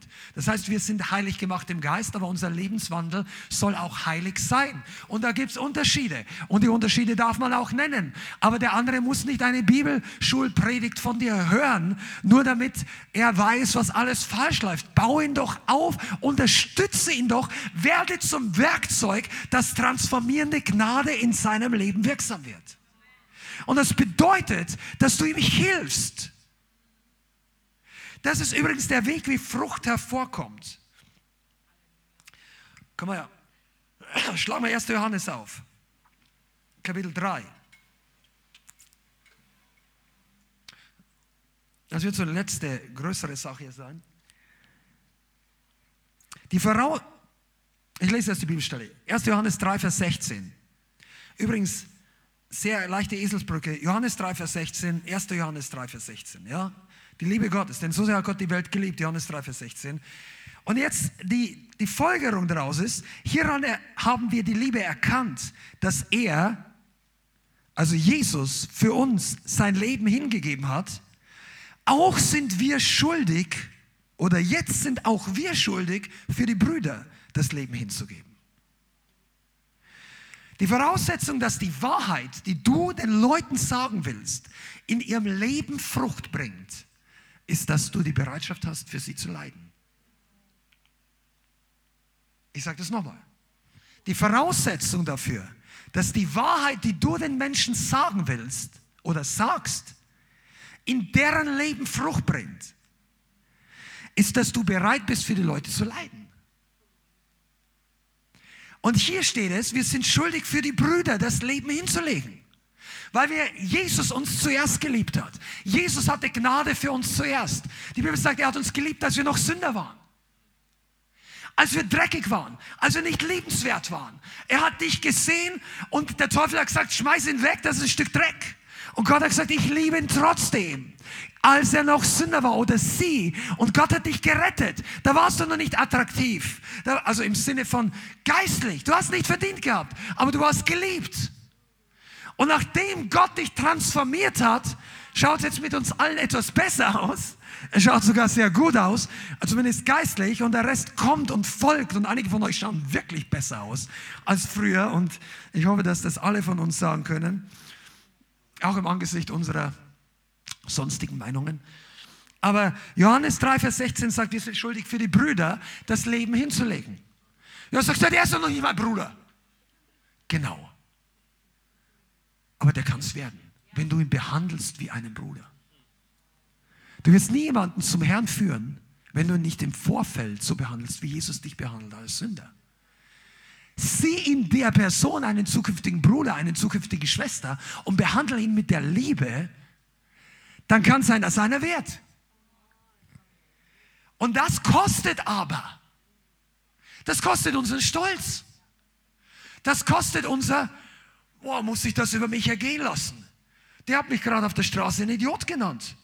Der sagt, ja, die Leute, das ist all lächerlich, du glaubst das alles. Also mit, mit, mit, das ist doch bewiesen, Evolution und dies oder jenes. Oder dann kommen die Leute, die, du hast keine Ahnung, wie die Leute alle kaputt gepresst sind, durch, vielleicht auch durch die Kirche oder durch Missbrauchsberichte, was auch immer. Wir haben von Leuten gehört, dass die waren am Anfang so zäh und so feindselig. Und später stellt sich raus, dass, die, dass der mitgekriegt hat, wie, wie ein Familienangehöriger einer seiner Eltern von einem, ähm, von einem Pfarrer entweder missbraucht oder Ehebruch getrieben hat. Er hat das alles mitgekriegt und dann hat er eine komplette Ablehnung gegen Gott gegeben. Weißt du, du kannst die Leute nicht reinschauen. Die Stacheln, die die Leute ausfahren, das hat ja nicht, möglicherweise nichts mit dir und mir zu tun. Wenn du ihnen das Evangelium sagst, wenn du einen Blödsinn machst, dann hat es was mit dir zu tun. Wenn du dich auf der Arbeit blöd verhältst und alle Leute denken, was ist denn das für ein Typ, glaub nicht, das hat was mit Jesus zu tun. Mach einen guten Job, sei freundlich, geh die extra Meile. Sei, das heißt nicht, arbeite immer Überstunden, aber biete dich an, aber mach eine gute Arbeit. Wenn du an, nur lächelst, wenn der Chef kommt, und aber den Dreck sollen die anderen wegputzen alle, dann hast du keine Gunst. Und das ist nicht Verfolgung im Namen Jesus. Up. Da bin ich jetzt gar nicht. Aber wir kommen über Leiden. Leiden für die anderen. Leiden bedeutet, du erträgst ihren Stolz, ihre Ablehnung, ihren Hass, ihre Ungeduld. Du nimmst das nicht persönlich. Johannes 12, Vers 24. Wenn du noch keine Stelle aufnotiert hast, dann notier dir die auf. Johannes 12, Vers 24.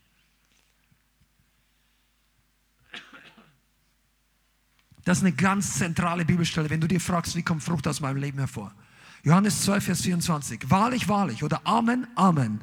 Ich sage euch, sagte Jesus hier, wenn das Weizenkorn nicht in die Erde fällt und stirbt, bleibt es allein. Wenn es aber stirbt, bringt es viel Frucht. Wenn das Weizenkorn nicht in die Erde fällt und stirbt. Wir alle wissen, der Weizenkorn ist ein Bild für den Samen. Der Samen ist ein Bild für Wachstum, für Multiplikation. Du kannst es für dein eigenes Leben nehmen, du kannst es für das Wort, was du weitergibst, nehmen, du kannst es für eine Gemeinde nehmen. Jesus nimmt es hier als Beispiel für sein eigenes Leben. Sagt, auch wenn ich hier Leute heile, bis zum Ende, ich bin gekommen, um mein Leben hinzugeben. Wenn ich mein Leben nicht hingebe, bleibe ich alleine. Und egal wie viele Leute Jesus geheilt hätte, keiner wäre von neuem geboren worden, wenn Jesus nicht ans Kreuz gegangen wäre. Das heißt also, für Jesus war es das Sterben. Wir wissen das alle. Für dich und für mich ist das gleiche Prinzip. Frucht kommt aus unserem Leben hervor, wenn wir bereit sind zu sterben. Was heißt jetzt das praktisch? Wenn du anderen Leuten Gnade gibst, wo du im Herzen denkst, boah, der, der regt mich jetzt auf. Das würdest du natürlich nie sagen. Aber denken? Ja, mal ehrlich sein unsere Herausforderungen. Aber wenn du so reagierst, wie der gerade zu dir reagiert, und du reagierst so, dann reagiert er wieder auf deine Reaktion und der Kreislauf des, der Ablehnung des Stolzes, oder das muss er nicht mal ablehnen, muss er nicht gleich ins Feiten kommen. Das kann einfach nur sein, da kommt keine Frucht raus, da kommt eine unnütze Diskussion. Du sagst, ja, aber nein, das stimmt überhaupt nicht. Ha, wenn, sie, wenn, du, wenn du dein Zeugnis dann gibst, ja, haben sie eine Ahnung, wie mein Leben gesegnet ist, und er hört sich alles an und du kommst dir richtig gut vor, was du alles erzählst, und er denkt sich am Ende, na schön für dich, tschüss. Und du wunderst dich, warum er es nicht angenommen hat. Weil deine Haltung vielleicht nicht viel Demut war. Nicht viel Zerbrochenheit. Kein Weinen über seinen verlorenen Zustand. Eher ein Opfer deiner Evangelisationspraktik. Ich sage das ein bisschen vorsichtig, weil das sind wir normal nicht. Aber ich überspitze es ein bisschen. Damit du nicht nur Punkte sammelst auf deiner eigenen To-Do-Liste. Jeder einzelne Mensch ist so kostbar. Und das ist der Grund, weshalb manche Leute wenig Frucht hervorbringen. Du kannst den besten Prediger haben, artikuliert. Oder ich rede jetzt mal auch, weil wir reden ja, dass die Leute die Wahrheit hören. Wenn das nicht auf der Straße ist, kann dein Arbeitsumfeld sein. Das kann ein Christ aus einer anderen Gemeinde oder aus gar keiner Gemeinde, der jetzt einfach gerade neu in die Stadt gezogen ist und der, du triffst den irgendwie oder auf deiner Arbeitsstelle und du möchtest ihm helfen. Du möchtest ihm eine Lösung geben für seinen Zustand. Möchtest du ein weiteres Beispiel?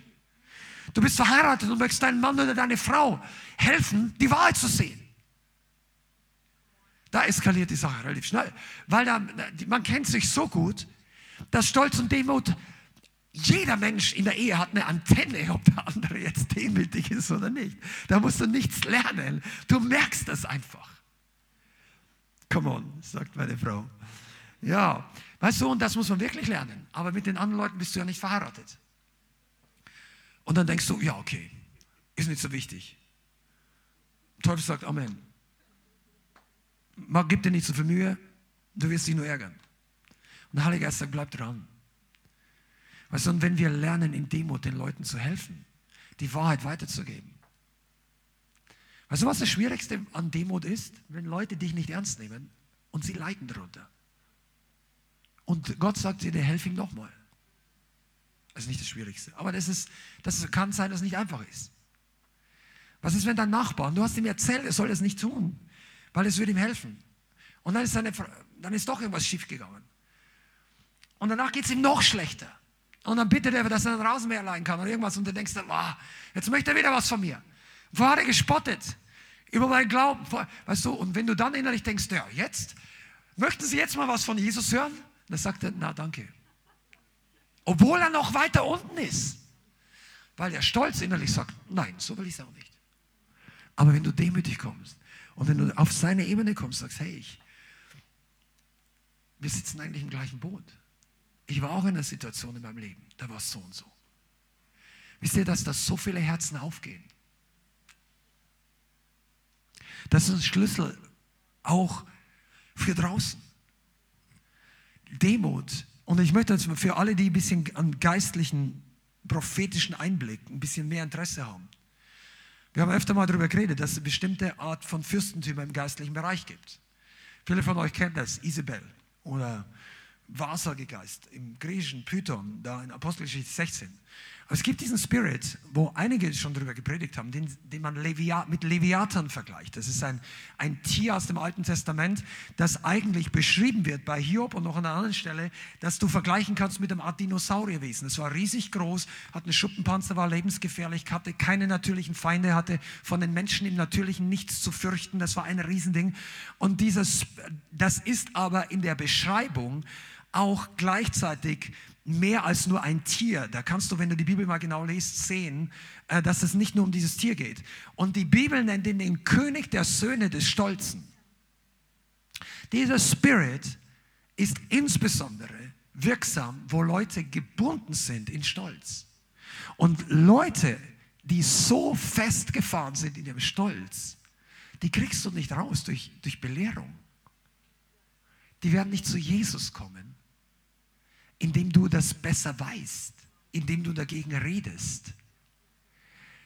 Der einzige, weil das ist wie ein Schuppenpanzer. Lest dir das mal durch. Wo ist es, welches Kapitel? Hiob? Vielleicht 48, 41.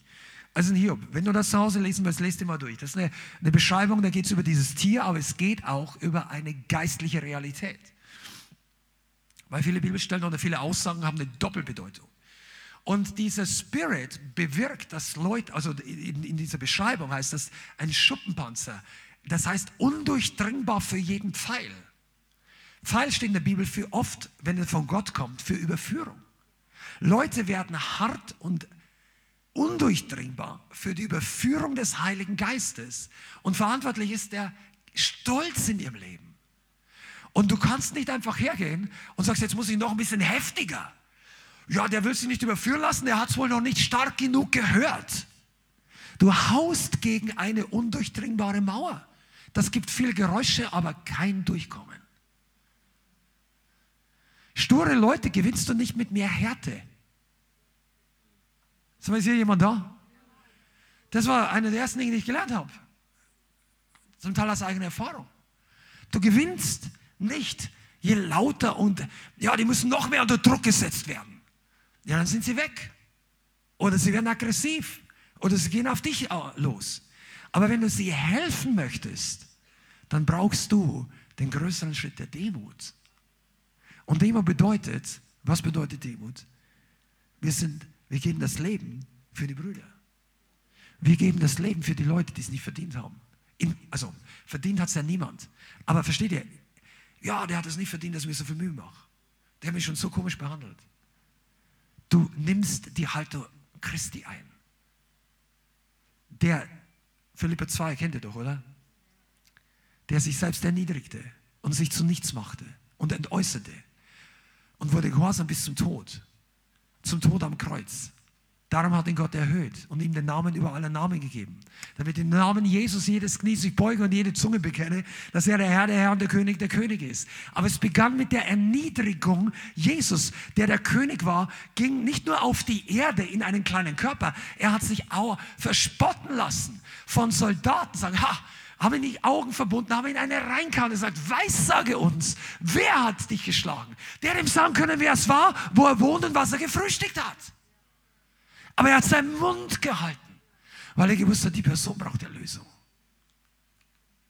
Der hat noch am Kreuz gebetet, Vater, vergib ihnen, denn sie wissen nicht, was sie tun. Und wenn das ist, dann natürlich ist das nicht einfach. Und ich sage nicht, dass wir uns das jeder Einzelne aus dem Ärmel schütteln, aber ich möchte diese Dynamik, dieses Prinzip verständlich machen. Du bist in einer Gemeinde auch deshalb, damit du Demut lernst. Das ist hier nicht das, das Programm, das die, die Pastoren sich aufgeschrieben haben. So, morgen, Johanna, Alex, wieder ein bisschen mehr Demut lernen. Nein, wir haben das noch nie gemacht. Aber mit deinem Wandel, mit Jesus, kommst du in Situationen, die erfordern eine Entscheidung der Demut von dir. Oder du checkst dich aus. Und es gibt auch manche Christen, die drehen dann nach links ab und die siehst du dann nicht wieder. Oder manche bleibt Christen nicht wieder. Und die laufen über Jahrzehnte mit dem gleichen Block in ihrem Leben rum. Und du merkst einfach nur eins, es ändert sich nicht wirklich viel. Weil Gnade transformiert einem doch immer. Wenn du dich in drei Jahren nicht viel geändert hast, oder besser gesagt nicht viel Frucht gebracht hast, liegt es nicht an Deutschland. Es liegt nicht an deiner schlechten Familie. Es liegt nicht an deiner Gemeinde. Es liegt an dir oder mir. Und deshalb ist es wichtig. Amen. Okay, oh, das war so gut, ich muss nicht noch weitergehen. Aber wir machen jetzt gleich Schluss.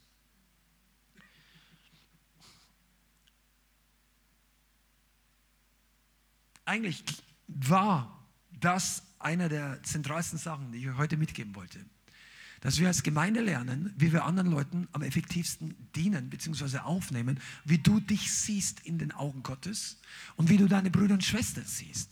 Wenn du online bist und du bist nicht in unserer Gemeinde, aber ich gehe davon aus, dass auch du Beziehungen in deinem Umfeld hast. Vielleicht hast du auch geistliche Beziehungen, wenn du in irgendeiner anderen Gemeinde bist, das hoffe ich zumindest, dass du lernst in diesem Umfeld genauso darin zu wachsen. Wir brauchen nicht ums Recht kämpfen, wir müssen auch nicht beweisen, dass wir Recht haben. Wir wollen Frucht sehen.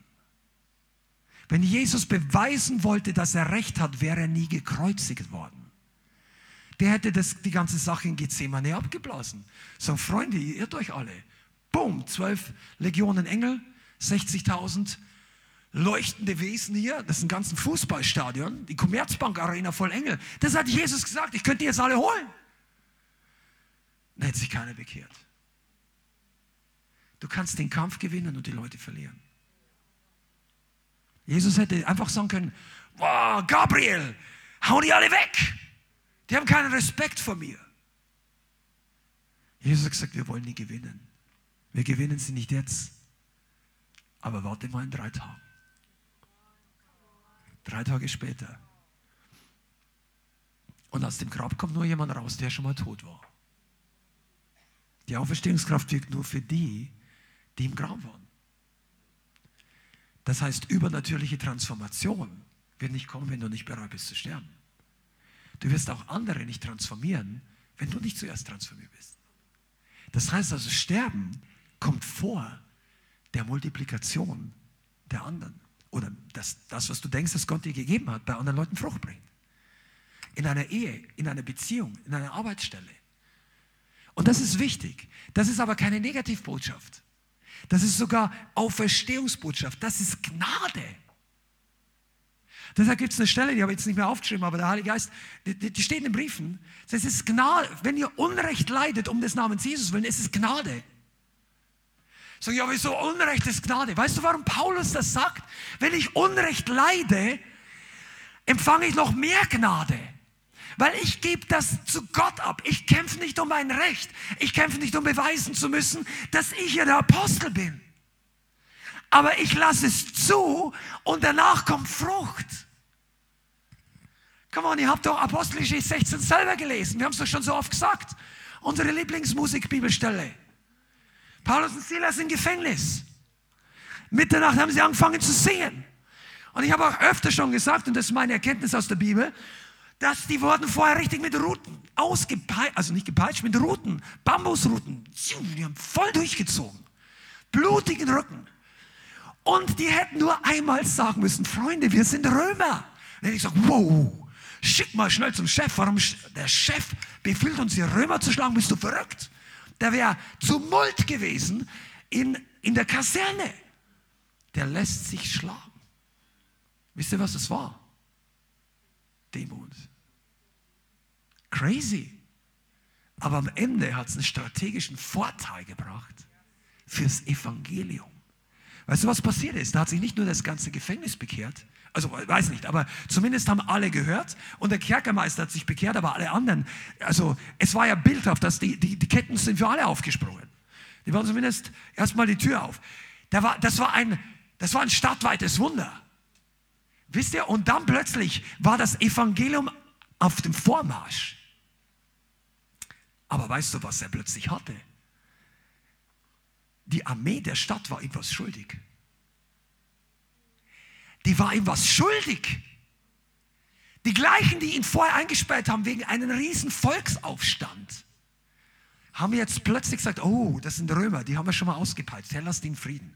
Ja, die, wenn die anderen kommen, sagen, verhafte die wieder. Nein, mit denen machen wir nichts mehr. Geh nach Hause. Der hat einen strategischen Vorteil für die gesamte Gemeindeentwicklung, weil er selber sagt, ich leide lieber, als dass ich um mein Recht kämpfe. Ich möchte einfach das zum Abschluss dir mitgeben.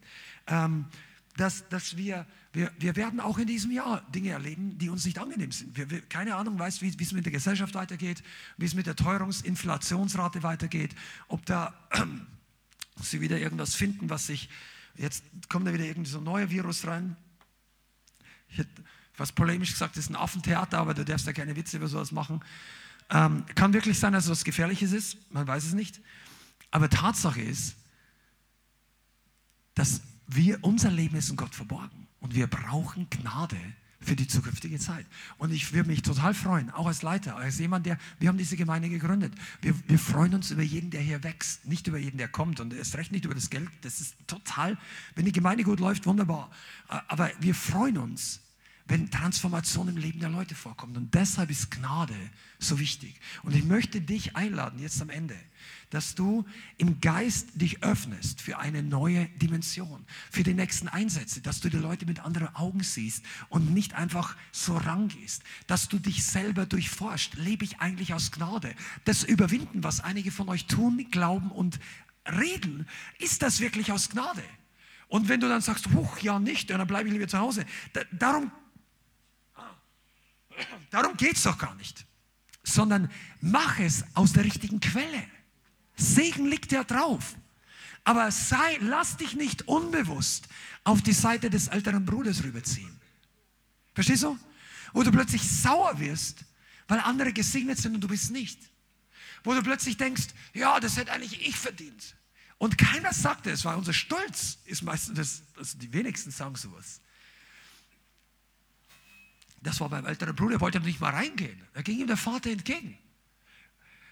Lass uns das nicht sein. Amen. Ich werde jetzt nicht mehr für weiter sprechen. Ich glaube, das war heute mehr ein Teaching. Es ist genug dran für dich zu kauen, zu beißen und äh, mitzunehmen. Aber wir möchten am Ende trotzdem noch beten. Wir möchten für alle beten, die einfach eine Berührung brauchen. Lass mich so zusammenfassen.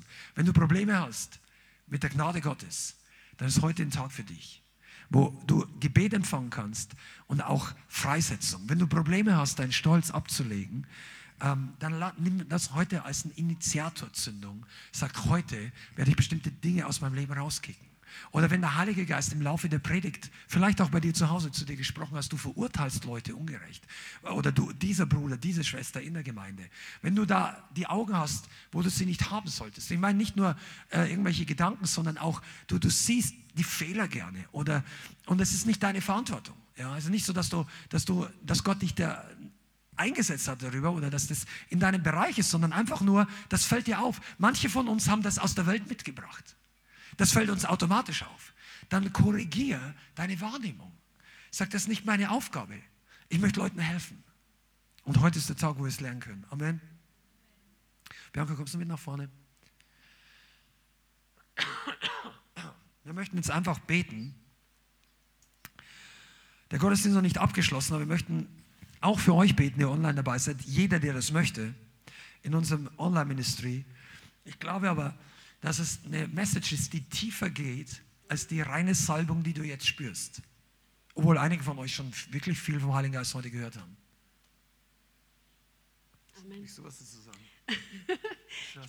ich habe selber Nuggets, also vom empfangen, einfach diese Offenbarung darüber, dass Jesus ähm, nicht erst gestorben ist, als sein physischer Körper ähm, aufgehört hat zu leben, ne? sondern der Tod von Jesus, der hat schon vorher begonnen, als er sich Unrecht tun hat lassen. Und wir sollen ja auch uns selbst schlagen oder uns selbst nicht schlagen, sondern ähm, uns selbst sterben, meine ich. Und das bedeutet auch, dass wir Unrecht ähm, nicht uns selbst verteidigen, uns selbst rechtfertigen müssen. Und das hat mich jetzt echt äh, krass berührt, ja. Ja, ich möchte es einfach so öffnen, dass wir jetzt am Ende einfach noch zusammen beten. Vielleicht kann von der Musiker jemand nach vorne kommen, wenn du die Freiheit hast. Ähm, also je nachdem. Und ähm, wir möchten einfach die Atmosphäre öffnen, dass der Heilige Geist jetzt wirken kann. Vielleicht hast du auch ein ganz anderes Problem. Vielleicht ist die Predigt gut für dich, aber du kommst mit dieser einen Sache und du brauchst Hilfe für was anderes. Du bist total willkommen, jetzt gleich nach vorne zu kommen. Wir beten für alles, wo äh, der Heilige Geist dir helfen möchte. Und das ist bei bei allen Nöten, die er wegnehmen kann. Trotzdem glaube ich, dass einige von uns in dieser kommenden Woche sich mal Gedanken darüber machen und auch jetzt, bin ich eigentlich ein Mensch, der aus Gnade lebt? Bin ich jemand, der gelernt hat, dass ich zum Thron der Gnade laufe? Oder warte ich, bis es nicht mehr weitergeht? Bin ich jemand, der viel weiß, was die anderen machen sollen, aber wenig Antworten für mein eigenes Leben habe.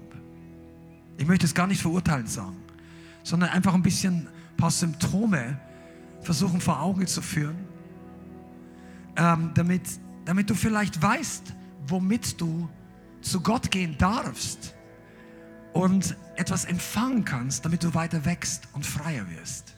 Denn es geht nicht darum zu schauen, denk jetzt auch bitte nicht an irgendjemand anders. Ja, die Predigt war für den. Das war gut, dass das mal gesagt wurde. So, nein, es ist für jeden Einzelnen von uns. Auch ich selber, in der Vorbereitung jetzt, zu durchforschen, wie können wir als Gemeinde, als Lighthouse, als Online-Community, wenn ihr euch zugehörig fühlt, noch mehr Gnadenmenschen werden, weil die Herausforderungen auch nicht weniger werden und damit noch mehr Frucht bei Leuten hervorkommt. Wollt ihr damit beten? Amen. Lasst uns aufstehen zusammen.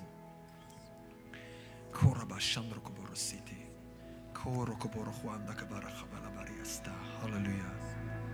Halleluja. Herr, wir lieben dich.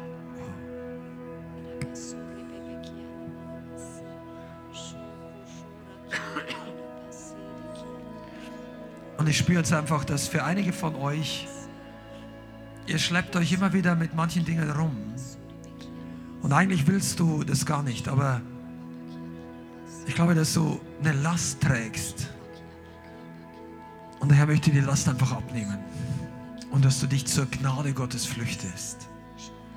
Dass du das, diese äußere Fassade nicht aufrechterhalten musst, sondern dass du kommst und einfach diese, deine Herzruhe findet.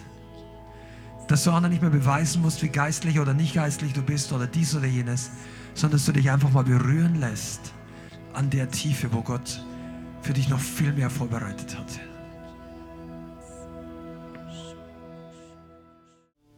Vielen Dank fürs Zuhören. Wir hoffen, die Botschaft hat dich inspiriert und weitergebracht. Diese und noch mehr Botschaften findest du auch als Livestream auf unserem YouTube-Channel, zusammen mit Live-Worship und vielen bewegenden Zeugnissen. Wir würden uns freuen, wenn du auch mal in unserem Gottesdienst vorbeischaust.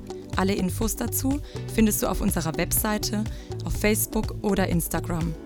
Links dazu findest du in der Beschreibung. Schreib uns gerne dein Zeugnis oder dein Gebetsanliegen unter info at lighthouse.center. Tschüss und bis zum nächsten Mal.